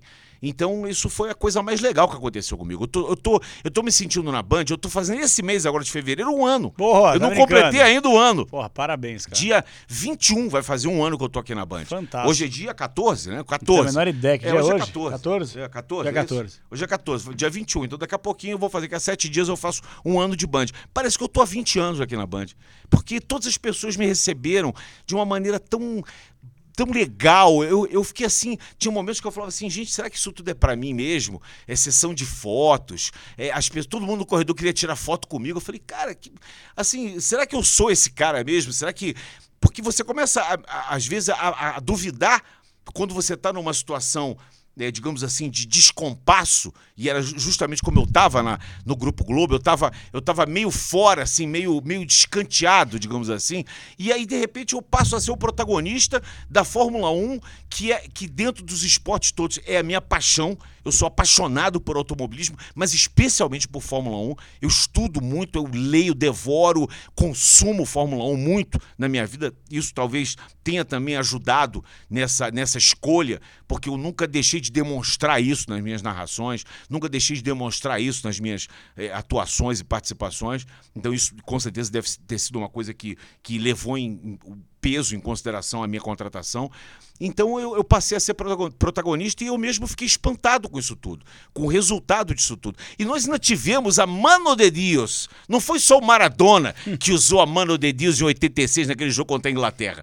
Deus colocou a mão em cima da Fórmula 1 e, e abençoou essa temporada Nossa. de 2021. Foi a melhor temporada em 72 anos. Que sacanagem, né, Quer cara? dizer, então, você E que ainda não terminou, né? que ainda não terminou, que ia terminar é, hoje o GP de. Abu Dhabi, né, tava, né, não terminou ainda, não saiu a divulgação do resultado. A gente sabe que terminou, mas É. Claro. protocolarmente ainda não. Exato. Mas foi uma coisa que juntou isso tudo. Quer dizer, foi, acho que foi uma, uma união de, de pessoas que estavam muito afim, uma, uma parcela lá do, do- da conspiração universal, digamos assim. O universo conspirou para isso. Então foi essa união toda. E a Band, que a Band, ela sem dúvida nenhuma, ela está tratando a Fórmula 1 como a Fórmula 1 deve ser tratada. A Fórmula 1 é a principal categoria do automobilismo mundial. Então você tem que abrir, eh, estender um tapete vermelho. Você tem que tratar ela. Eu tenho usado muito essa frase durante o ano todo nas entrevistas. Os portugueses chamam a Fórmula 1 de categoria rainha. E ela é uma rainha. Você tem que tratar uma rainha com o quê? Com realeza. Né? Você tem que tratar a rainha com, com, com, com eh, flores, com bondade, com generosidade, com, né? E é, é assim que a Band está tratando a Fórmula 1. Passou a ter a, a Fórmula 1, ela- eu acho que ela é uma virada de chave na Band. A Band sempre teve o DNA do esporte. Sempre. Como canal do esporte. A Band, qual é a nossa deixa? Band, o canal, Canal do, do esporte. esporte. A Band é o canal do esporte, entre todas as TVs abertas. Então você hoje tem um universo, para a gente falar de números aqui, para as pessoas até entenderem assim mais ou menos. Nós temos- temos um universo hoje de 30 milhões de pessoas que têm TV a cabo. E, e sete- isso significa mais ou menos 30% da população brasileira. Os outros 70% não têm TV a cabo. A Band presta um serviço para as pessoas, como prestou lá atrás. Como eu me- comecei a gostar de, de esporte vendo a Band, na época de Luciano do Vale, que foi o grande mentor disso tudo. O Luciano do Vale, em 92, ele, 93, um pouquinho antes até, an- anos 80, 79 para 80, ele transformou o esporte como uma, uma alavanca de é, agregação, de, de, de, de agregar, de agregação Claro. em, em- em termos de canal. A Band passou a ter esse DNA. E ela abandonou no meio do caminho, talvez pela morte do Luciano, situações econômicas do país, a Band meio que abandonou. Então, a Fórmula 1 vindo para a Band, ela resgata esse, esse DNA de esporte, ela agrega, acopla isso à, à NBA, que é o melhor torneio de basquete do mundo, outros eventos que chegaram de, automobilismo, eventos. A, a Band é a única que transmite não só a NBA, como a Copa Europeia de Basquete. o- o Campeonato Europeu de Basquete, que é espetacular. Times da Grécia, de- da Itália, de Barcelona, Real Madrid. Só tem um time bom.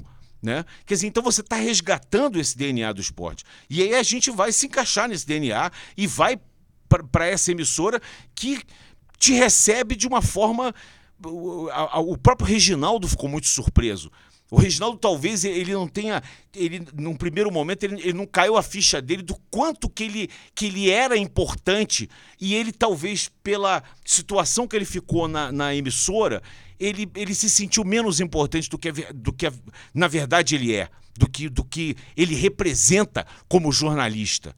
Né? Então a gente tem ali é, uma, uma situação muito legal e, como eu te falei, a Mano de Deus conspirou e a gente duas vezes conseguiu, depois de muito tempo, bater a Globo em audiência. Isso é muito importante para a Band. Há de se lembrar que a Band tem muito menos afiliadas e retransmissoras que a TV Globo. Então, para você bater a audiência da Globo, é quase que impossível. Então, você- o que a Band tem feito, você- nenhuma outra emissora faz. Nós batemos a audiência na Fórmula 1 e batemos a audiência no futebol. Não, futebol ba- foi brincadeira. Eu, eu fiz o jogo do Chelsea. O Chelsea foi segundo colocado na audiência. O jogo do Chelsea, no- na, na semifinal. Pra você ter ideia, era um jogo de um time inglês com um time árabe e foi segundo colocado. Por quê? Porque o produto é bom. Exato. Porque a Band tra- trata o produto bem. Porque a Band mostra pra todo mundo: olha, hora tal, dia tal, nós vamos passar o jogo tal, que é o jogo do Campeonato Mundial, que é o Chelsea. que é- Então, você, isso aí é o tratamento que você dá ao esporte. Isso aí, isso aí é, é é é a e a resposta que você vai ter é o, é o consumidor, é o cara que está consumindo ele, que está ligando o canal, que está repercutindo, retuitando os posts da Band no Instagram, no Twitter, porque está interessado e faz esse burburinho, faz essa espuma e aí se transforma em realidade em termos de, de dinheiro, Claro. que, é, que é o que a mola mestra da televisão, a mola mestra aqui do, do Foto 21 é o dinheiro. Você está fazendo aí agora o merchan do- da, da, da massa, aqui o merchan da, da Votos. É isso que faz. A gente está aqui, a gente ama fazer o que a gente faz, mas a gente não faz de graça. É lógico. A gente faz, a gente precisa ter essa estrutura. pra ter toda a estrutura, tem que pagar. Como é que paga? Exato. O, o Larry, né? É o Harry. Harry. Harryzinho, Harry. Harryzinho. Harry. E aí, tá ligado, Harry? Beleza. Eu vou falar o apelido dele, viu? Ah, é, qual é? Toma cuidado. Harryzinho bom de cama. Que isso? que isso? Isso pode uma hora dessa? Que é Pode, isso? não, aqui tá de boa. Pode, 23 Não, e 12, exato, pode, tá suave. Mas sabe quem foi que no primeiro episódio aqui, Aham. é, tava o Ulisses Costa. Sim. E aí a gente começou, tá, não sei o que, a gente admite que a gente passou um pouquinho, né, da conta, bebemos mais, é, porque Aham. pô, o Ulisses também gosta de macana, ficamos naquele negócio e tal, não sei o que. Aí eu faço questão sempre de falar do Jorge Jarruge, que é o nosso CEO, o Denis, que é o nosso pirata do marketing, um cara que comanda tudo, a Bruninha, nossa produtora, faz tudo também, a Aninha, que é nosso auxiliar de podcast, e o nosso diretor de podcast aqui, que é o Harry. E aí ele sempre vem, arruma a câmera. E aí eu peguei e enchi a boca pra falar: o nosso Harryzinho bom de câmera. Eu ia falar câmera, mas É, o bom não de saiu, né? Não saiu a câmera, falou cama. Aí os caras, porra, que isso? Daí a Aninha é casada com ele, porra, você tá fazendo coisa que nem eu faço. Sensacional. Aí ficou o Harryzinho bom de cama, né? Virou o apelido do Harry. Mas o. São as histórias. É. O, o- Bastidores é muito bom. né? Cara, é muito bom. muito é muito bom. Muito. É, por falar em bastidor, eu vou fazer um bastidor e uma pergunta pra você em relação à sua vida, mas sem antes de falar do automobilismo, porque eu tenho uma dúvida aqui que muita gente tem, porque também tem aquela galera mais conservadora, tem a galera que gosta mais daquele clima nostálgico, se é Fórmula 1, se o Hamilton é o maior da história, se é o Senna, se não sei o que, se não sei o que lá. Eu já te perguntei fora do ar, já sei o que você vai falar, mas a galera que tá aí que tem curiosidade ainda não sabe, então eu vou dar uma João Clebada aqui, vou dar uma seguradinha, vou dar uma seguradinha. Peraí, peraí, peraí, Peraí, peraí, peraí, peraí, peraí, peraí, peraí, que eu tenho mais um recadinho. Boa. Pra dar uma grana pra galera aí. Você que tá do outro lado, vai ganhar uma grana. E de que jeito você vai ganhar uma grana? A gente vai, a partir de agora, colocar na tela Harryzinho, bom de câmera. Vamos colocar a nossa parceira BetGo. BetGo.io é, gente, simplesmente o melhor site de apostas do país. Você vai, é simples, é fácil, é rápido cozinha você um pegar. site desse, rapaz. Você não- você- você curte Eu, apostas eu esportivas? adoro apostas, adoro, eu adoro jogar, Eu adoro também, eu apostar. curto, eu curto, eu Olha, curto. Eu geralmente BetGo- perco, mas eu gosto. Eu também, não. Geralmente não. O 90% das pessoas perdem, Pois né? é, isso, eu faço pois- parte. Nós, nós fazemos parte desse universo, né? Mas eu Exatamente. vou lá no betgol.io. Cara, Ah, é da vou. hora, sabe por quê? Porque aqui quem acompanha o De Lavada Podcast é, funciona da seguinte maneira. Até 300 reais. Se você pegar 100 reais agora e apostar em qualquer coisa, cara, tem todos os esportes que você quiser aí, mas vamos supor, quarta-feira aí tem jogo do Corinthians. Pô, o Corinthians vai ganhar do São Bernardo, jogo lá na Neoquímica Arena, loucura, corintiano, não sei o quê. Pá. Bernardo líder. É, São Bernardo líder, da tabela geral do Paulistão, é bem É. verdade. Mas vamos supor que você quer colocar 100 pau no Corinthians. Aham. Você recebe mais 100 para poder apostar. Então é aposte e ganhe em dobro. Ah, aposte e receba em dobro para você poder colocar uma graninha nesse comecinho de 2022. Harry já fez questão de colocar sobrevoando. Eu nunca sei onde que tá. É. Mas o QR Code tá em algum lugar. Tá pra cá? Então tá bom. O QR Code tá pra cá? Não, tá pra lá. Então tá pra lá. Você vê? É sempre assim. QR Code Ainda tá mais quando cá. a gente toma mais cerveja, não Pô, sabe nem onde é velho, que não tá, né? onde tá, é velho. Debaixo só da tô- mesa, né? Então o QR Code está sobrevoando aí, você dá aquela escaneada, vai na betgol.io, melhor site de apostas esportivas. Um abraço pro Gui, rapaziada que faz um trabalho fantástico. E você consegue, se você ganhar, ainda retirar sua grana via Pix, velho. Dois palitos cai na conta, você vai no rodízio japa, faz a boa com a mulher. Que beleza, Vai hein? no motel. Beleza. Você vai onde você quiser, meu chapa. Você vai lá e começa 2022 colocando uma grana no bolso com a betgol.io, tá bom? Boa. Fórmula 1. Hamilton é o maior da história do auto- automobilismo mundial? Pra mim é. Pra mim, em termos de números, em termos de técnica, em termos de esforço, em termos de dedicação, o Hamilton, ele com certeza, quando colocar o oitavo título, isso vai acontecer na sua galeria de títulos, ele vai ser, pra mim, o maior piloto da história. Eu tava conversando com você um pouco antes, porque eu acho que o Hamilton é um cruzamento de Schumacher com Ayrton Senna, que pra mim foram os dois caras mais assim, fodas que eu já vi na, na pista. Eu já vi muitos pilotos maravilhosos. Não vou negar que os talentos. O Emerson era um cara muito talentoso. O Piquet, Piquet é um tricampeão, absurdo. monstro. Mas como o Senna e o Schumacher, eu nunca vi guiar. O Hamilton tem as duas valências. Ele tem a obsessão do, do Schumacher por resultados, que também era uma obsessão do Senna. Senna também era um cara obcecado por resultados, era obcecado pela perfeição. E ele tem o talento que o Senna tinha, que o Schumacher também tinha, mas o Senna é, pra mim, acima da média de talento, acima do, do, do nível do- do- dos grandes talentos. O Senna estava um, um degrau ou dois acima. Então eu acho que o Hamilton consegue juntar essas duas valências. Ele tem exatamente o Senna como grande ídolo dele, grande inspirador. Haja visto o capacete dele desde a época do kart, era com a pintura do Ayrton Senna. E ele tem o Schumacher como um cara inspirador em termos de trabalho. Porque não é dizer que o Senna não trabalhava, não é isso. É porque a Fórmula 1, na época do Schumacher, era um trabalho incessante. Passou a ser um trabalho incessante dos pilotos. Já, já, já era um trabalho muito grande, mas o Schumacher, ele sempre queria mais, ele era o primeiro cara a chegar na, na- no boxe e o último a sair, ele cobrava dos mecânicos assim como o Senna cobrava, mas eh, e aí ganhou sete títulos mundiais. Quer dizer, construiu uma carreira. Aí muitos vão dizer aqui, na, na- no- daqui a pouco no chat, no superchat, ah, mas ele não tinha adversário, a Ferrari era assim, mas isso foi assim a vida inteira. A Fórmula 1 sempre foi assim. A Fórmula 1 sempre teve um ou dois protagonistas por ano. Nunca teve eh, uma situação de ter quatro, cinco pilotos com cinco equipes maravilhosas. Nu- nu- Nunca foi assim a Fórmula 1. Então a gente não pode ficar eh, tentando comparar coisas que não existem. Não, não existiu isso no universo da Fórmula 1. A gente sempre teve um dominador.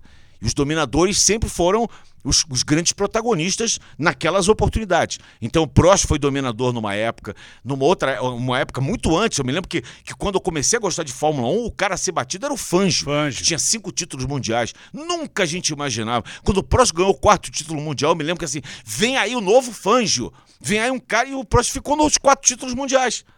Aí vem o Schumacher, passa o rodo em todo mundo, no Fanjo, no Senna, no Piquet, no Prost, em todos, ganha sete títulos mundiais. Aí acontece essa tragédia na vida dele. Cara, tragédia. Que é um negócio incrível, o cara tá vegetando na, na cama há sete anos. Não, e as informações não chegam também. Não, não tem informação. Estado, não tem não nada, tem, não né, tem cara? É muita loucura. É um acordo isso, né? da família com a imprensa alemã que não tem informação. Eu acho até que é uma, uma situação muito. há de se entender, porque é uma situação Claro. muito de, de reclusão da Sem família. dúvida, sem de uma situação. Você imagina Mas o cara pros que. fãs também fica aquela É, situação, os, né, é, mas pois é, mas, Mas eu, a eu, gente tem que entender gente- muito mais é, da família do que nosso próprio interesse, Exatamente, exatamente. Lógico, É. lógico, lógico. E, e, e aí você tem o Hamilton que chega, um cara negro, um cara que não tinha dinheiro, porque o automobilismo é um esporte de rico, e ele vem pelas mãos do pai, que, que tinha quatro, teve uma época que o pai dele, o Anthony, tinha quatro empregos para poder manter. Aí teve uma, uma época que o pai dele abandona tudo e vai se dedicar ao kart, porque ele vê que o filho tem um talento monstruoso, Talento esse que foi reconhecido com 13 anos de idade pelo próprio Ron Dennis, que traz o Hamilton para baixo da, da, da asa da McLaren. Né? E dali ele vai, vai para a GP2, ganha o Campeonato Mundial- da GP2, vai para a Fórmula 1, passa a ser o piloto mais novo a ganhar corrida. Depois ele foi batido, não, já tinha sido batido o Vettel, já tinha esse título, mas ele é um segundo ou terceiro piloto mais novo a ganhar corrida e passa a enfileirar os títulos mundiais. E aí vai para a Mercedes e faz a- aquela, aquele casamento perfeito, como foi o Schumacher com a Ferrari, aquele casamento perfeito, aquela, aquela simbiose, como foi o Senna com a McLaren, né? O cara veste o carro, veste a equipe, todo mundo trabalha, ele esmaga os, os, os companheiros de equipe, são esmagados, pisados. Primeiro o Alonso, que, que já era bicampeão mundial, Exato. ele esmagou o Alonso, depois ele esmaga todos aqueles que estão ali ao lado dele, né? E pra mim eu acho que o, que o, o Hamilton ele, ele é o, é o principal piloto. O, o Senna pra mim é um gênio. O Senna tá assim, daquelas corridas que, se eu tiver que falar de cinco das maiores corridas do mundo que eu já vi na minha vida, três o Senna com certeza está metido numa, em três, né? Mas o, o Hamilton, em relação a números, juntar os números com a, com a, com a, com a valência que ele tem, com a capacidade que ele tem, com a, com a genialidade que ele tem. E, assim, realmente, para mim, é o, é o- é o grande piloto nesses 72 anos. E outra coisa é um pacote também, né, cara? O Hamilton, assim, a gente vai analisar, claro, as pistas, mas fora delas, cara, é um cara que, sabe, fica.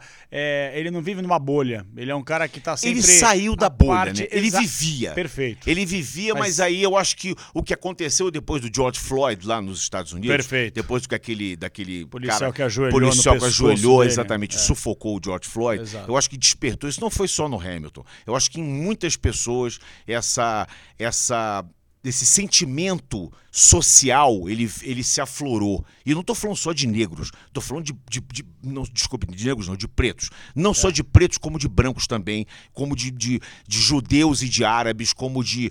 Enfim, eu- eu- a- as pessoas passaram... Eu sei disso porque eu vou te falar uma coisa que eu sinto na pele, porque eu sou judeu. Então eu, eu já... Aí eu- sabia, você é é, judeu? eu sou judeu. Então muitas pessoas, eu vou falar aqui, eu já sofri racismo na minha vida. Aí muitas pessoas falam, ah, mas como você sofreu racismo? Você é branco de, de olho azul, louro de olho azul. Isso não quer dizer nada. Porque o judeu, o racismo existe, não é só da cor da pele. Ele é- o racismo existe pela religião. Então eu já fui xingado de judeu por, por grupos de pessoas que, que entendem que os judeus não são, sei lá, é, A gente agora mesmo teve essa situação com aquele imbecil daquele monarque, aquele Bruno Ayub, que imbecil que estava aqui numa, numa, num podcast como esse aqui, que é inclusive um dos maiores podcasts do Brasil, mais, mais acessados, bebendo uma cerveja, depois ele, ele se, se escorou, estava bêbado. Nós estamos bebendo aqui, não é por causa disso que eu vou fazer, Não, dar, quando dar gente palmas ao holocausto. E outra coisa a gente também. pode fazer uma brincadeira com o Harry Bom de Cama, exato. ou Bom de Câmera, porque a língua Mas, não, não vou, mas as suas ideias Quando estão... eu fico bêbado, eu não viro racista, não É, viro é, nazista, né? Exatamente. Eu viro um idiota. Fala É, merda aí, né? pô? A bebida leva, leva a euforia. A euforia É. leva a debilidade. Você vira idiota, fica débil mental, mas não fica racista, É. né? Nem fica homofóbico, nem nada disso. Mas exatamente essa situação que aconteceu com o George Floyd motivou várias pessoas e entre elas o Hamilton. E isso foi trazido para a Fórmula 1. E isso casa exatamente com, com a, a Liberty Media, que é a empresa detentora dos direitos, depois de anos e anos na mão do Bernie Eccleston, a Liberty Media, que é detentora dos direitos e que quer popularizar, quer, digamos assim, colocar a Fórmula 1 mais acessível, não, não tanto num pedestal como o Bernie Eccleston sempre fez questão de colocar, sempre num patamar quase inatingível por, por nós mortais. A Liberty Media, pelo contrário, com o pensamento americano, ela quer popularizar, ela quer quanto mais eh, espectadores, quanto mais consumo, quanto mais pessoas, formadores de opinião, formar novas gerações, ela quer. E aí o Hamilton se encaixa nisso porque ele traz exatamente o cunho social para lá.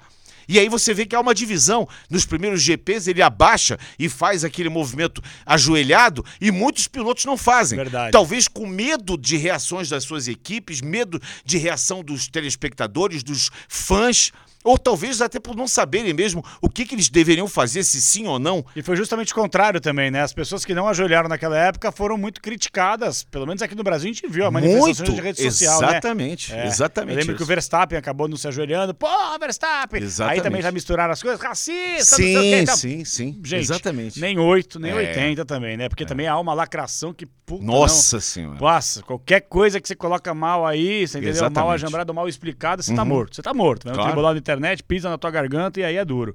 O Leonardo Freitas falou que é aniversário dele, falou que é teu fã, que adora você narrando Fórmula 1 e falou que é aniversário dele, completando 40 anos e falou assim: pô, Serginho, manda um no capricho pra mim, um grande abraço pra você pro Leonardo Capela. Freitas, um grande abraço pra você. Feliz aniversário do Capricho do Ah, Capricho. garoto, tem que tirar e postar no Stories aí, marca nós também que depois a gente reposta, isso, tá bom? é isso aí. Ô, Serginho, eu tenho uma curiosidade, cara.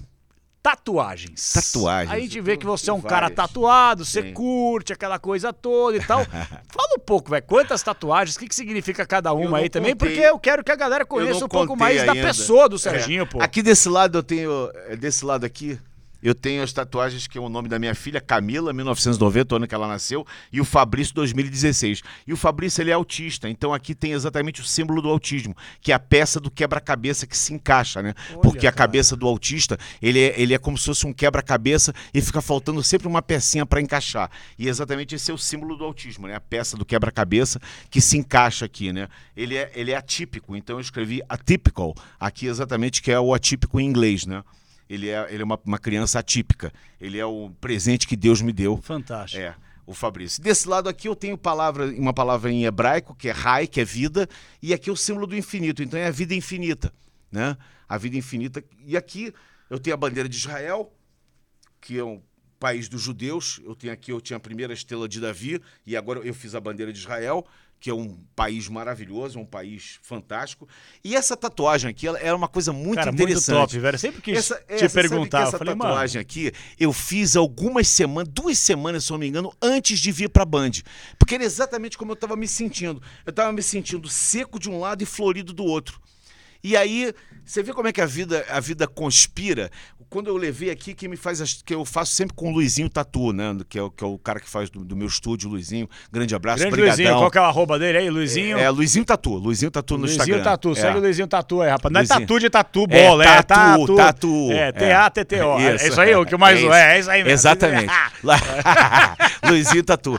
E aí, ele, eu- eu- quando eu levei, ele falou assim: Cara, mas vai ficar meio estranho. Você não acha que vai ficar meio estranho esses galhos soltos? Eu falei, cara, mas é exatamente isso que eu quero. Eu quero que mostre que os galhos que, é, dessa transição que eu tô na minha vida. Eu tô meio seco meio florido. Aí eu vim pra Band, aí floriu tudo. Só, na- só aqui na Tatu que não deu pra botar as flores ainda. Mas agora floriu de novo. Você vai porque- colocar? Não, eu não vou colocar, não, porque ela, ela, ela é. Eu acho que a tatuagem ela é um símbolo. Do né? momento, Ela né? é do momento, exatamente. ligado. Então, acho que aquele momento. E, e- e você vê que, por incrível que pareça, eu tinha pedido para ele fazer meio a meio.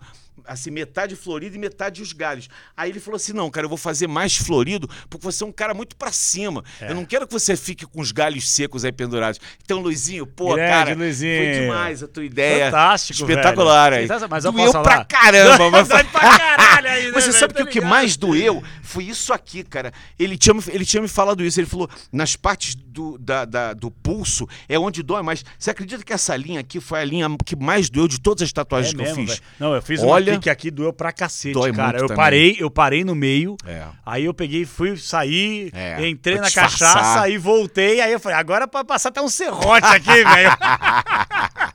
Mas e essa, sua tatuagem? É, Fala um pouquinho dela. Não, essa aqui é da assinatura dos meus pais. Ah, aqui que do meu lindo. pai e aqui embaixo da minha mãe. Maravilhoso. E até meus pais, quando eu fiz na época, falaram assim: porra, mas na época você usava cheque, vamos te Aham. sequestrar, vamos usar a A assinatura. pra fazer assinatura. cheque, Fudeu, mas Você não sabe da minha mãe. Minha mãe, ela sempre, eu sempre quis fazer é, tatuagem. E ela nunca, ela sempre falava assim: se você fizer tatuagem, eu vou te desertar. E tal. mesma Aí, aí eram- éramos eu e a minha irmã. A minha irmã faleceu. Aí eu falei pra ela assim: olha, é o seguinte, agora eu posso fazer tatuagem, porque você não tem mais como me deserdar. Tá, que porque pariu. aí eu fiz, a primeira que eu fiz foi até essa, essa foi a estrelinha de Davi, foi a primeira que eu fiz, essa Legal, estrelinha só, antes legal. da bandeira, antes de tudo. Aí eu mostrei pra ela, ela ficou, ela ficou louca, com ódio. Mas você não podia fazer, porque tatuagem, pra cabeça da minha mãe, uma pessoa de quase 80 anos, ela remete à época do, da, da tatuagem é, de uma forma vulgar. Sei disso. Porque eram assim, as pessoas assim, eram ah, os, os marinheiros, eram as prostitutas que faziam tatuagem, que, os presidiários. Então era uma coisa assim, digamos assim, não é, não é nem É vulgar. você nem arranjar trabalho também. Ah, eu É, não trabalho e vão não po- ver. não é Exatamente. Não pá. pode tatuado Exato, e tal. exato, exato. Existia uma cultura, digamos assim. Não era nem uma. Era uma cultura de que a tatuagem era uma coisa vulgar e que, co- como na época que eu surfava, surf era, era, era esporte de maconheiro. É, Pô, porra. Eu era surfista. Skate, e, a mesma meu- coisa, Eu me lembro de pô, vagabundo. Pô, surf ficou de vagabundo, maconheiro. Pô, e o surf hoje é o que é. É, exatamente. entendeu? As coisas, a vida muda. Não, a tatuagem aí, é, cara. Aí depois que a minha irmã faleceu, eu falei, ah, quer saber? Eu vou Puta. fazer uma tatuagem. Cara, papo reto. Essa história eu, não, eu É. realmente não sabia. Pô, você é um puta de um cara, hein, velho? Puta que pariu. Desculpa falar, mas, meu, é. Obrigado. É porque realmente é essa energia. Eu sou um cara muito de energia também, Eu sabe? também sou sou. católico, sou Eu um cara também que, sou. pô, acredita em Deus pra cacete, etc e tal. Mas é, eu, eu sou um cara muito de energia. Eu sou um cara que, assim, às vezes eu chego no ambiente, velho. Tá ligado? Me bate assim, eu falo assim, puta, mano, alguma coisa meio tá esquisita aqui. Não ouço o espírito, nunca vi, na Sim. verdade. Também pretendo nem ver, porque senão vão me cagar na calça. Grande verdade essa aí. Mas sabe quando você encontra, às vezes, uma pessoa, cara, que Sim, você é. às vezes não bate muito. Cara, eu não tenho, não tenho inimigos, eu me dou bem com as pessoas, mas eu fico meio com o pé atrás, assim, falo, cara, alguma coisa tá me falando que é, isso aqui não é exatamente o que tá me Uhum. Sim. mostrando, sabe? E eu me amarro muito nessa questão de, de tatuagem também. Depois até a gente começa a falar um pouco mais sobre isso. Aham. Mas, cara, é, eu tô falando tudo isso porque você ainda tem essa energia, é, superação, desde moleque, etc e tal. E eu não sabia realmente desse negócio da sua irmã, cara. Uhum. É, você, sei. felizmente ela faleceu de câncer. Foi de uma câncer. coisa, foi uma metástase, uma coisa terrível, 2011. Foi uma coisa Era horrível. jovem? Jovem, ela faleceu com 44 anos de idade. Tá louco. No, no, assim, no... E foi uma coisa muito rápida, foi uma, uma apareceu uma- um pontinho preto, assim, ela era muito branca, ela, apesar de carioca não gostava de praia, era difícil gostar É. de praia, ela era dark. E aí ela apareceu um pontinho preto na coxa e que eh, de uma, um câncer de pele se transformou num- numa metástase em seis meses. Ela infelizmente acabou Tá brincando. cara. falecendo. É. Caraca, bicho. Silvinha. Puta. É foda. Meu Eu- amor. Eu fiz, eu fiz essa. Tá lá em cima vendo a gente. Com certeza. Eu fiz essa tatuagem aqui. Aham, fé. Que Lindo. é de fé, porque também minha mãe teve é, câncer e aqui, vou falar Superou. Não, eu vou falar uma parada pra você. É, sabe quando chega um momento que você fala, cara, não vai dar? Uhum. Não vai dar porque é uma merda atrás da outra, Sim. sabe? É, primeiro é o negócio do câncer, aí depois cirurgia que infecciona, tem que fazer uma nova, é um puta bagulho demorado, mutilante, aí faz a químia, aí faz a rádio, aí tem um coágulo na cabeça, Uhum. aí faz é, aquela porra do rim que não funciona, que tem que fazer hemodiálise, Hemodiálise. e aí depois volta, e aí tem. E aí, cara, teve um momento que eu falei, não é possível. E eu falei, minha mãe é a melhor pessoa do mundo. De verdade. Claro, cada um vai Uhum. Claro. falar. Mas assim, é a pessoa que só faz o bem, que eu falo, eu fico puto. Eu falo, cara, você é, ajuda mais os outros do que a si mesmo. É, para pra olhar um pouco pro seu, que o seu tá ruim, entendeu? O seu tá ruim, o outro tá bom e você Mas quer quem faz o bem não pensa isso. Exatamente, é. É. isso que eu falo. Quem faz aí o bem não eu- E aí eu pensa cheguei um dia pra Deus e falei, porra, Deus, desculpa, cara, você tá tirando. Falei desse Aham. jeito, eu bati no carro, fiquei puto, eu falei, não é possível.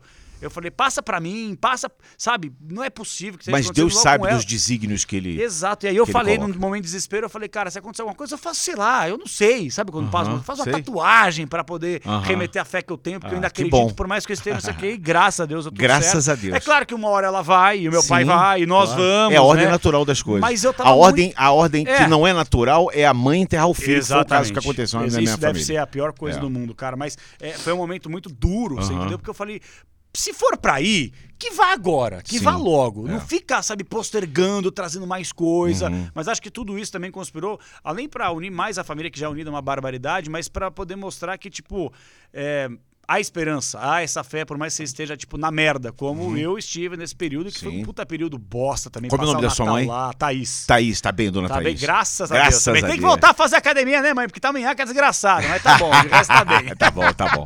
Certinho, cara, Fala. puta, 11h33, fudeu, velho, meu Deus do céu, ó. Rapidinho então, é, o Rossi Fox mandou pra gente aqui, ó. Sérgio Maurício, você falou do Rio São Paulo, o Atlético Mineiro está pedindo tri por um torneio Mequetrefe de 37. Então todo o Rio São Paulo Copa Suminas é brasileirão. Ele mandou. Tem essa também, pra quem Tem, não sabe, tem. o Galo tá tentando aí na É. justiça, não sei. Vamos ser sinceros também, né, É. velho? Daqui a pouco. É, quando começar a reivindicar título, daqui a pouco vai. ah, o- va- os pilotos vão reivindicar título de corrida de biga. Não, o cara correu de biga lá, o, o César IV correu de biga lá, ganhou todas as corridas de biga. Vão começar a reivindicar título de corrida de biga, né? É. De, de bolinha de gude, não dá, né? Às vezes dá uma É. forçação de É, barra desgraçada também. é. O Maurício de Constanzo, conhece ele? Não. Ele mandou o seguinte: boa noite, senhores. Que alegria ver Sérgio Maurício como protagonista. Está hoje onde merece. Melhor narrador. Um abraço no capricho. Obrigado, Maurício Sou Xará. seu fã, Maurício de Valeu. Constanzo, mandou pra gente aqui também. Aos pouquinhos eu vou registrar aqui. Cara, pra gente já, já encaminhar também, porque, pô, amanhã trabalha, amanhã. Não, tá, não, tá mas moral, tô tá de de, boinha, tô, tô, tá tô de boa. Amanhã tem um, um- uma outra, um outra no Instagram, lá do pessoal do LH44, Lewis Hamilton. Vou Boa. fazer uma livezinha às 7 da noite. teu Instagram, é? Sérgio Maurício, ponto oficial. Arroba Sérgio Maurício, Maurício ponto ponto oficial. Então, galera, Isso. vamos lá. Arroba Sérgio Maurício ponto oficial. Comece a seguir aí a parada pra você acompanhar a live amanhã com quem que é, É Sérgio? com a Milena, Milena Santos do, da galera do LH. Da é hora. Do Lewis Hamilton, da página do Lewis Hamilton. Sensacional. É, cara, deixa eu ver aqui. O Rivaldinho, meu parceiro, Lucas Moreno. Rivaldinho, tamo junto, hein? Ele falou que é teu fã. Eu tô vendo aqui, ó. Marcelinho, grande doutor. Meu parceiro mandou aqui participação. Ele falou que tá demais de lavada com o mito no capricho. Ele é gente fina demais. Valeu, Marcelinho. Galera mandando mensagem aqui também. Ô, Serginho, cara, é, eu tenho mais duas questões para levantar com você aqui também. Daqui a pouco a gente vai ler mais participações, mas queria fazer mais um merchanzinho, né? Você tá ligado que o bagulho é Boa. louco, né? Enquanto eu vou na Enquanto Votos. fica- Não, não, pega mais uma, Bruninha. Essa aqui já esquentou. Não, não, tá não, bom, tá Não, vai, Não, É, vamos, pega mais bom. uma. Pode ser, Bruninha. O que, que é? Harry me mandou? Você mandou o que, Harryzinho? Olhar no WhatsApp? Ixi, deu B.O. Quer ver? Vamos ver. Isso. Mandou uma foto aqui. O que, ele quer? É, meu Deus, eu tô. Ah, boa! Você tá demais, Harryzinho. O Felipe Mota falou assim: ó. Gostaria de sugerir um novo bordão pro Serginho. Opa! E aí, tá ligado? Band, o canal da velocidade. Bom, muito Ele bom. mandou pra gente Legal. aqui, mandou Band o canal da velocidade. Exato. Legal. É, é que Vou às usar. vezes, cara, são muitos chats, super Aham, chats, mensagens e tal, e aí vai passando aí o Harryzinho com a Vai Bruninha já filtrando pega- ali, né? Exatamente, eles já Isso. pegam, porque eu esqueço de ler algumas coisas, E- e entendeu? é por isso que a gente tem que ter produção. As pessoas não sabem o que é produção. Exatamente, A produção é velho. é a coisa mais necessária na televisão. É o produtor, é o assistente de produção, porque eles ajudam a gente. A gente tá aqui. É o teu braço, né, É o velho? nosso braço. É o teu braço. O cara que tá na numa transmissão, muitas vezes as pessoas acham. Porque muita gente. É é muito fácil. Eu tava sentado vendo o jogo do Palmeiras em casa. Então você senta em casa, você tá tranquilo, tá com a tua cervejinha ali, ou tá com o teu suco de laranja e tal. E você tá ali livre de qualquer tipo de situação de transmissão, que é uma situação tensa. Você Exato. tem que ler os anúncios, você tem que chamar o, o comentarista, acionar o repórter, narrar aquilo ali, descrever tudo. Então você, às vezes, passam coisas por você que o que. Porque ah, tem a coordenação, a Bruninha tá Ah, aqui nos Bruninha, Bruninha, auxiliando você tá agora. demais, Bruninha, dizer- olha, tá trincando, papai. então isso tudo é muito importante. Eu gosto sempre de valorizar as pessoas que trabalham por trás, porque é um trabalho muito desgastante, mas não estão na frente. Elas não têm os louros, digamos assim, da, né, da, da, da- de estar à frente, de ter, ser reconhecido, mas é um trabalho fundamental e É super mesmo. importante. Serginho, fica à vontade pra Boa. servir. Sabe o que vai aconcer? O que eu vou derrubar na mesa, vou quebrar o copo, É, né? Como eu eu toda também vez, eu toda Você vez. mas acha você, que eu não? Você fica à vontade. Sabe o que a gente fez aqui? Na verdade, a gente não, foi o Vini. O Vini derrubou cerveja no José Silvério. Que isso? Isso aconteceu. No mito. Isso aconteceu. cara, a gente fez um programa de final do ano passado, né? O compacto, cara. Essa aqui tá boa É, demais. Tá trincandinho aí? Ah, Nossa. coisa linda. Ô, ô, Serginho, eu quero falar do Botafogo, tá? Falar do Botafogo, da sua emoção, Sim. da sua paixão. Mas eu queria só dar mais um último recadinho aqui também pra falar de um parceiro nosso chamado Harold Pro Floors. Você, Serginho, se em algum momento, você tá vendo aí, obviamente que ele é palmeirense, né? Aham. Se em algum momento você. Você tem casa nos Estados Unidos? Não, não, ainda não. Ainda não, Ainda, ainda não. não. Ainda eu pretendo ter. Você pretende ter. Pretendo, Todos pretendo. nós pretendemos, É. né? Com o dólar na altura, o bagulho tá louco. Então é o seguinte, você que tem uma moradia ou você que quer comprar uma casa nos Estados Unidos, esse aqui, ó, é o rei da América. Harold Pro Flores. Esse aqui é o cara que manda, é mais que Barack Obama, mais que George Bush, mais que qualquer um, entendeu? Então esse é o cara que você vai entrar em contato. Tem esse telefone gringo aí, mas você vai no QR Code que tá aqui na nossa tela e você vai acompanhar, seguir e pode entrar em contato. Como é que funciona? E ele faz remodelagem, ele faz remodelagem das casas. Então vou dar um exemplo aqui. Você tem a sua yard, eu sempre dou esse exemplo, né? Que seria o seu quintal. Aham. E aí você quer simplesmente, sei lá, cara, quer plantar uma araucária no seu quintal. Você entra Mas em é meio difícil. Cara. araucária é, é uma árvore grande, É né? difícil, É, né? é. Mas ele dá um jeito, Ele cara. um ele jeito. arranja em algum lugar a araucária, entendeu? legal, Ele hein? vai plantar, ele vai remodelar a casa. Ah, eu quero fazer aqui teto solar para poder a lua, não sei o quê. Ele vai fazer também.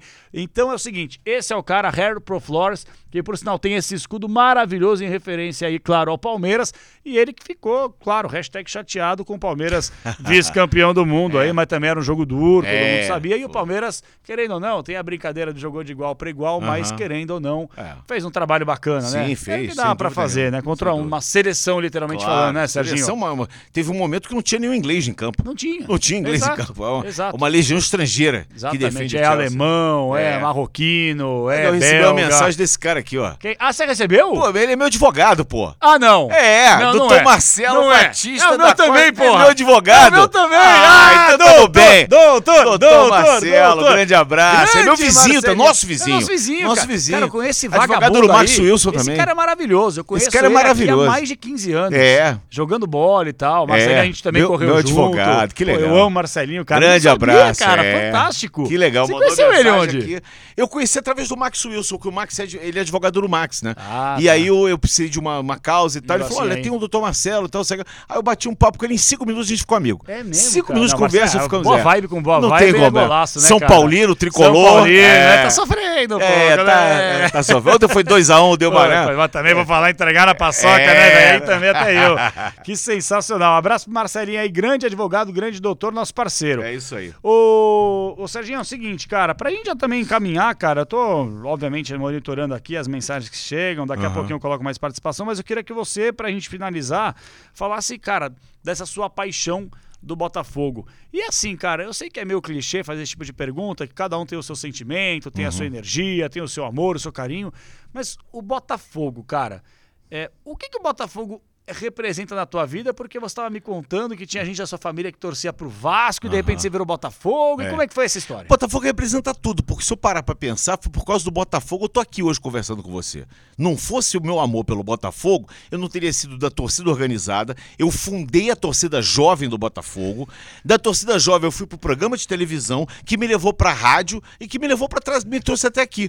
Quer dizer, o Botafogo pra mim é tudo. Então, ontem eu tava eh, no Interlagos, eu tava com o Fred Sabino, que é o nosso eh, coordena- editor executivo lá do canal, e aí eu tava com o Fred, aí eu fui me despedir depois que acabou a corrida da estoque, o Luke tava narrando, eu tava na cabine acompanhando. E aí, quando eles estavam lá já finalizando, eu falei, vou, vou me mandar antes de, do trânsito, vai sair muita gente de Interlagos, eu vou embora antes. Aí eu falei pro Fred assim, ó, tô indo embora, que eu vou ver o jogo do Botafogo. Ele, pá, você tá de sacanagem, vai sair daqui pra ver o jogo do Botafogo. Mas eu faço isso. Eu sou assinante do, do, do Campeonato Carioca, do, do- desse pacote do, do Carioca, Sim. né, agora.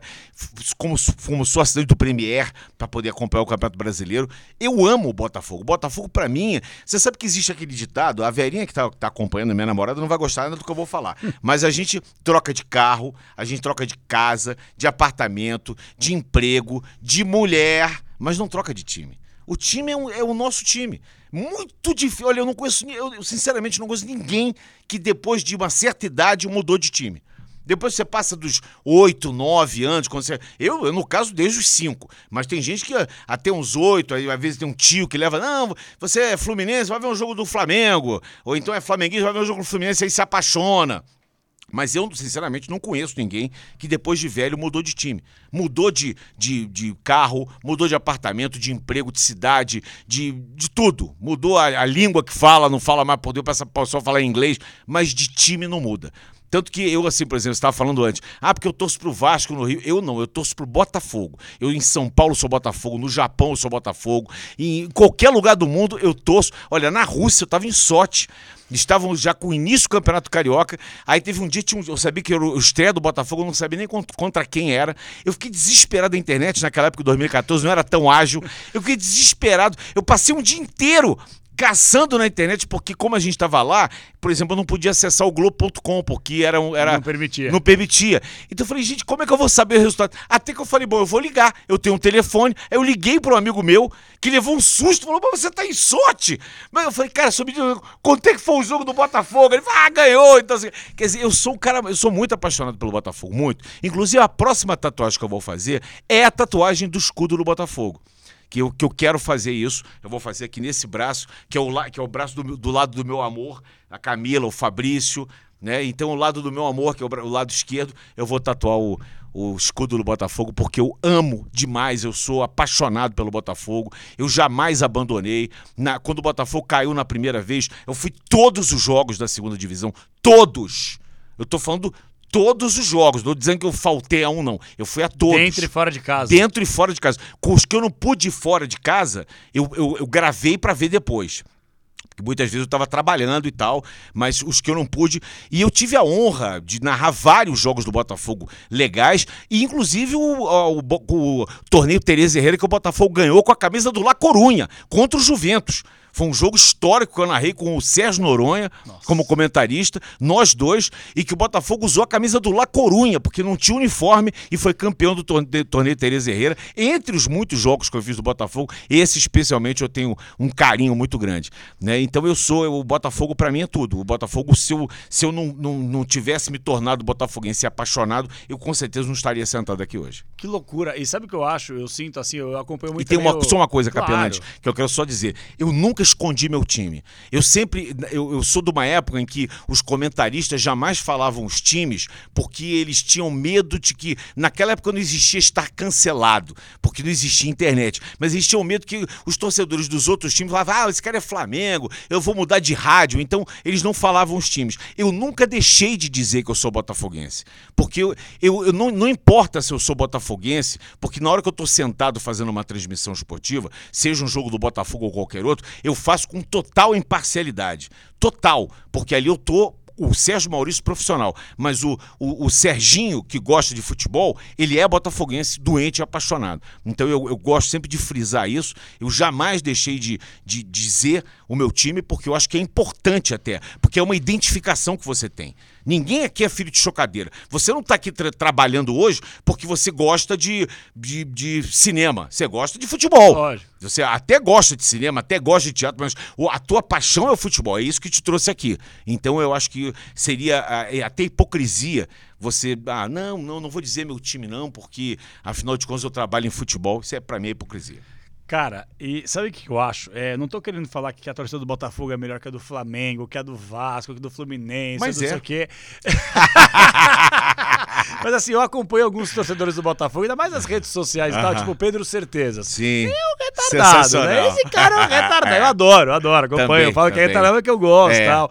E assim, parece que os torcedores do Botafogo tratam o Botafogo que assim, a gente sabe que o Botafogo não nesse momento que agora tá virando, né? Uhum. Clube empresa e tal, mas o é. Botafogo durante muito tempo ficou na merda. Sim. Não disputou nada. Sempre só teve na... O Botafogo sempre teve na merda. Sempre. A história do Botafogo é sempre estar tá na merda. Aí daqui a pouco faz uma graça, aí volta pra merda, Entendeu? aí volta pro limbo, Exato. vai pro limbo inferno. Aí alguém vai lá, puxa o Botafogo. Isso, é... mas os caras estão lá. Nunca deixa. Cara, Exa... Exatamente. Olha só, cara, tem uma frase que, que a torcida canta e ninguém cala esse nosso amor. É o amor que a torcida tem. Isso é uma coisa que uh, muitos clubes caem de divisão, o cara se. Ah, não quero mais torcer. Eu tenho até o meu, meu grande professor, o Fábio é, Sampaio, que é meu grande professor de tênis. Ele, alguns anos atrás, ele estava muito desiludido, tricolor, muito desiludido. Ah, eu vou virar Flamengo. Eu falei, Fábio, você não pode virar Flamengo, porque você ama o Fluminense. O Fluminense é o. Não, mas o Fluminense só me dá desgosto. Cara, dane-se. Ele é desgosto, mas ele é teu time. Você tem que é, continuar amando o seu time. E ele até ensaiou querendo ser Flamengo, né? mas óbvio que não. Isso aí é uma coisa. É, é, é, isso, isso é uma paixão que, que o brasileiro tem e que talvez ninguém consiga compreender, porque nós somos o país do futebol. Essa paixão que a gente tem, ela é, às vezes, é meio incompreensível. Mas é uma coisa que não tem como controlar. É incompreensível e incontrolável, Capelanes. Serginho, cara, porra, eu vou fazer o seguinte, vou quebrar a regra aqui, porque a gente traz muita galera e o pessoal fica meio assim com o pé atrás de fazer um quadro que nós temos aqui para encerrar. Uhum. É o nosso último quadro e eu vou querer que você já comece a pensar aí. Tá. Que eu vou até te dar, cadê o negócio uhum. aqui? É a sua seleção de todos os tempos. Nossa. Tá? E aí você fica à vontade para colocar o jogador que você quiser. Se você quiser, por tanto amor, por tanta história, identificação e idolatria que você tem com o Botafogo, você monta a sua seleção. Uhum. Antes só tem um último recadinho. Tá. Só tem mais recadinho. O que, que é, Bruninha? Hã? Ou da Fórmula 1. Ah, sei lá, ele pode até misturar a Fórmula 1 com Botafogo, com jornalismo. Ele, a seleção é dele, ele monta. Fala da 304? É o seguinte: você sabia que barril de chopp você pode transportar qualquer coisa? Barril de chopp? É. É mesmo. No barril de chopp você pode transportar qualquer líquido. Não sabia, não. Pensei eu. que era só chopp. Eu também, eu também é. sempre achei que, achei que era só chopp. Mas temos aqui, ó, este barrilzão da 304 Soluções. Serginho, você que é um cara festeiro, energia boa, você vai fazer uma festa e precisa transportar, vou fazer na minha fazenda, vou fazer lá com o Harry Pro Flora, tá nos Estados Unidos e tal. Uhum. Você transporta isso aqui com o que você quiser dentro. É refrigerante, é groselha, é água gasificada, é suco, é cerveja, é chopp, não importa vinho, o que você quiser, você conta com o barril da 304 Soluções. Você que é dono de estabelecimento e tá acompanhando de Lavada Podcast, tem desconto especial. Vai aí no QR Code que fica sobrevoando em algum lugar da tela, tá pra cá, né, Harryzinho? Tá do outro lado. Pô, mas toda vez é do outro lado. Que, não é que tô, tô com bíceps, que é, isso? É, tá demais! Aqui então. é, pra lá, também não sei ajeitar. Mas tá bom, você dá aquela escaneada. Você acha que pode fazer uma propaganda dessa aí? Não é. dá, né? você entra aí no QR Code, dá aquela escaneada e você vai começar a seguir a 304 Soluções pra ter tudo bonitinho. Entre em contato com o Felipe, com o Rafa, galera, gente boa demais. Que por sinal, eles vão participar de uma feira muito bacana também, que eu não sei onde é, mas segunda-feira eu conto pra vocês, pra vocês degustarem o barril da 304 Soluções, tá bom? Harryzinho, podemos rodar a vinhetinha? Seleção de todos os tempos com os nossos queridos Serginho para falar um pouco desse Botafogo, de automobilismo, de jornalismo, o que você quiser.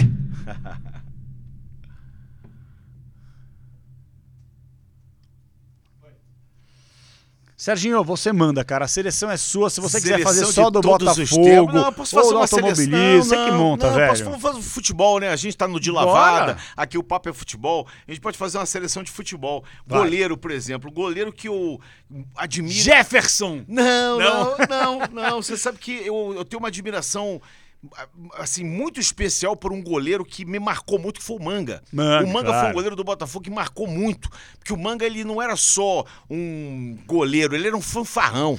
Então eu gostava demais daquelas fanfarronices dele. Uma vez ele, ele, ele brigou com o João Saldanha, o João Saldanha queria dar um tiro no Manga, o Manga pulou o muro. Então eu boto aqui no gol o Manga, tá. que foi um cara que teve pouco reconhecimento, ele tá vivo ainda. Eu, eu outro dia ouvi uma entrevista com o Milton, o Milton Neves fez Sim. uma entrevista com ele, ele tá morando morando no Chile, tá morando em Santiago ainda, tá falando Olha. inclusive com um sotaque, assim, um sotaque é, espanhol, castelhano, Sim. né? Então eu coloco o Manga aqui como como lateral direito, como goleiro. Na lateral direita, Carlos Alberto Torres, né? Carlos Alberto Torres é uma. É uma, uma, uma entidade, né? É uma entidade. A gente é, brincadeira. Precisa... Aqui na, na no, como zagueiro, eu coloco Luiz Pereira. Luiz Pereira do Palmeiras foi uma. Eu vi, eu vi Luiz Pereira e Amaral e vi Luiz Pereira e Beto Fuscão. Tá louco. Porque o Luiz Pereira, ele, ele era chamado de Luiz Chevrolet. Então teve uma zaga do Palmeiras que era Chevrolet e Fuscão. Que era o, che, o Luiz Pereira e o Beto Fuscão. Aqui nessa, nessa posição, eu vai jogar o Osmar, Não. que foi um zagueiraço do Botafogo, que da seleção brasileira, que infelizmente fica marcado pelo drible que tomou do Roberto Dinamite naquele golaço que o Roberto fez no Maracanã, numa vitória do Vasco em cima do Botafogo. O Osmar sempre é lembrado pelo drible que ele tomou, mas era um zagueiraço que é uma daquelas injustiças de seleção brasileira, o Osmar. E na lateral esquerda, eu vou colocar o Marinho Chagas, o Marinho Bruxa, que jogou demais também, o jogador da seleção brasileira, um nordestino, um dos primeiros nordestinos a vingarem no futebol, foi o Marinho Bruxa. Meio campo cara, aqui. Cara, difícil colocar o Marinho Chagas, tinha Newton Santos, é, Caju, é, você pô, tinha tanta gente muito, pra colocar aí, muito. cara, tá louco. Aqui, no, no meio campo, aqui, o número 5, eu vou aqui número 5, eu vou com um jogador que eu gostava muito, que chamava-se Carlos Alberto Pintinho. Jogou no Fluminense, era um cara eu que... sempre falo dele. Eu sempre, Sempre o, fala do o Pintinho. Pintinho era um cara que jogava com a cabeça de pé. Eu podia colocar o Andrade do Flamengo aqui também, porque é um cara que eu, que eu gostava demais, mas o Pintinho tinha uma categoria, uma classe pra jogar absurda. Camisa 8, só fácil. existe um camisa 8. Fácil. Gerson. É, exato. Gerson é o maior camisa 8 que o Brasil já teve. E o 10 é o Pelé, não, não dá pra dizer que não dá. Camisa 7 aqui é o Jairzinho, Mané, é. é. o nosso furacão da Copa. O camisa 9, pra mim, é o Roberto Dinamite. Ah, achei que você fala Túlio. Não, não, camisa 9 é o Roberto. E com a 11 vai jogar o Zico, porque o Zico, ele... Tirou o Mané? Não, é, o, Mané, o Mané é uma entidade, o Mané não, não pode estar aqui no meio.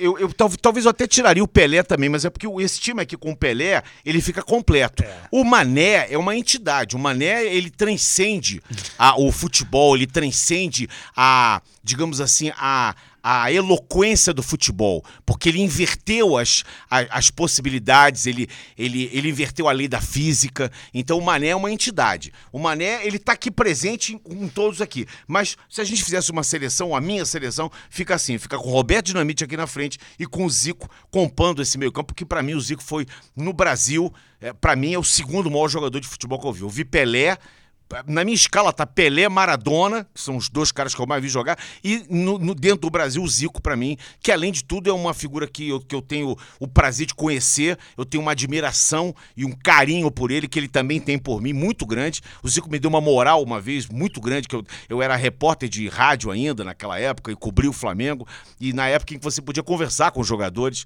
e eu me lembro que o Zico uma vez me deu muita moral numa entrevista, e ele gostava muito de conversar comigo, acho que talvez por ser muito jovem ainda, o Zico é um cara que agora acho que ele tá com 64, 65 anos, eu tenho uma diferençazinha de idade, mas nós éramos quase que contemporâneos. Eu vi a estreia do Zico no Maracanã em 72, ele era juvenil, ele entrou na vaga do Paulinho, que era ponta direita do Flamengo, num ataque que tinha Doval, tinha Liminha, um time que era um timaço do Flamengo, e o Zico entrou ali pra jogar uns minutinhos, era juvenil, era, era um- ele, era, ele era o galinho ainda, ele era um frangote, ele era o frango de Quintino, depois ele veio o galinho, mas ele era o frango de Quintino, então o Zico fica no- também nessa seleção do, do- da minha seleção. E outra, cara, desse, do Botafogo aí a gente não falou de Zagal, não falou de Quarentinha, É, não não, falou... dá tá- pra tá você louco, fazer no cara. futebol brasileiro, não, Não dá. dá. pra tu fazer um 11, né? Não dá. vamos fazer um 11. O teu Esquece. 11 é 22, é 33, é 44, porque são muitos e muitos jogadores. Então, de cabeça aqui agora, esse foi o time que eu. que eu Maravilha. Serginho, pra gente fechar, cara, e a gente sempre pede isso, porque você de fato é uma referência, um baita no cara, e é muito legal que, cara, a gente tá com uma audiência muito legal, muito legal mesmo, da galera que,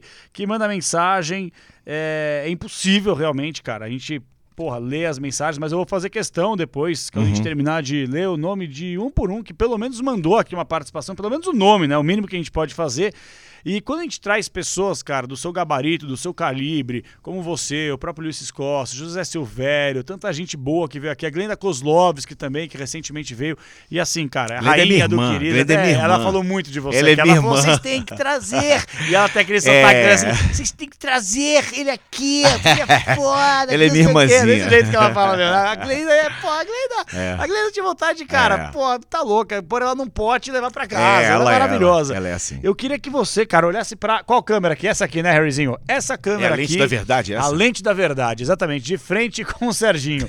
Eu queria que você, cara, do alto da sua experiência, do seu conhecimento, do seu gabarito, que você desse um recado pra galera, cara, que talvez como você é, tem um sonho e chegou a conquistar não só um sonho, mas também conquistar a admiração de todo o povo brasileiro, das pessoas que têm uma admiração incrível por você, pelo seu trabalho, pelo seu caráter, pela sua pessoa.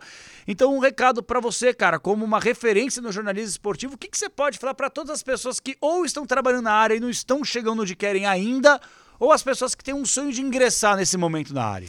Olha, eu posso dizer para vocês o seguinte, que o trabalho de jornalista, ele é, é um trabalho muito cobiçado, porque a gente está na frente das câmeras, a gente tem uma projeção, a gente tem uma, uma, digamos assim, uma fama depois de um certo tempo de trabalho, mas é um trabalho muito desgastante, é um trabalho que não tem é, sábado e domingo, não tem carnaval, Natal, Ano Novo, não tem dia dos pais, dia das mães. É, eu- uma vez eu, eu, eu me lembro da minha filha se queixando que nenhum dia dos pais, desde que ela nasceu, eu tinha passado com ela. Né? Porque todo dia dos pais é domingo e todo domingo eu estou trabalhando.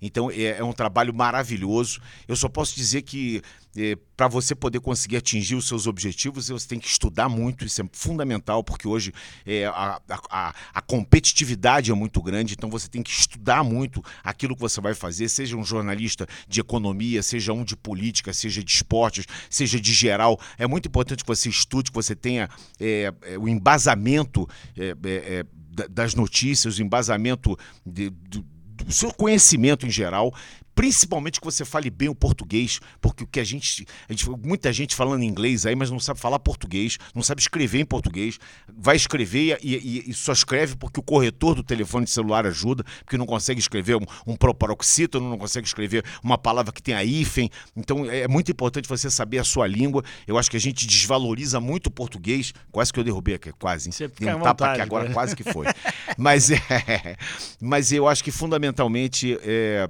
que você seja feliz. Porque a gente tem que fazer a coisa. Eu falo sempre que eu sou um cara privilegiado. Porque eu faço o que eu mais gosto e ainda me pagam para fazer isso. Então eu sou um cara fora completamente da, da curva. Eu sou um cara muito privilegiado. E, eu, e você, para ser jornalista, você tem que amar a profissão.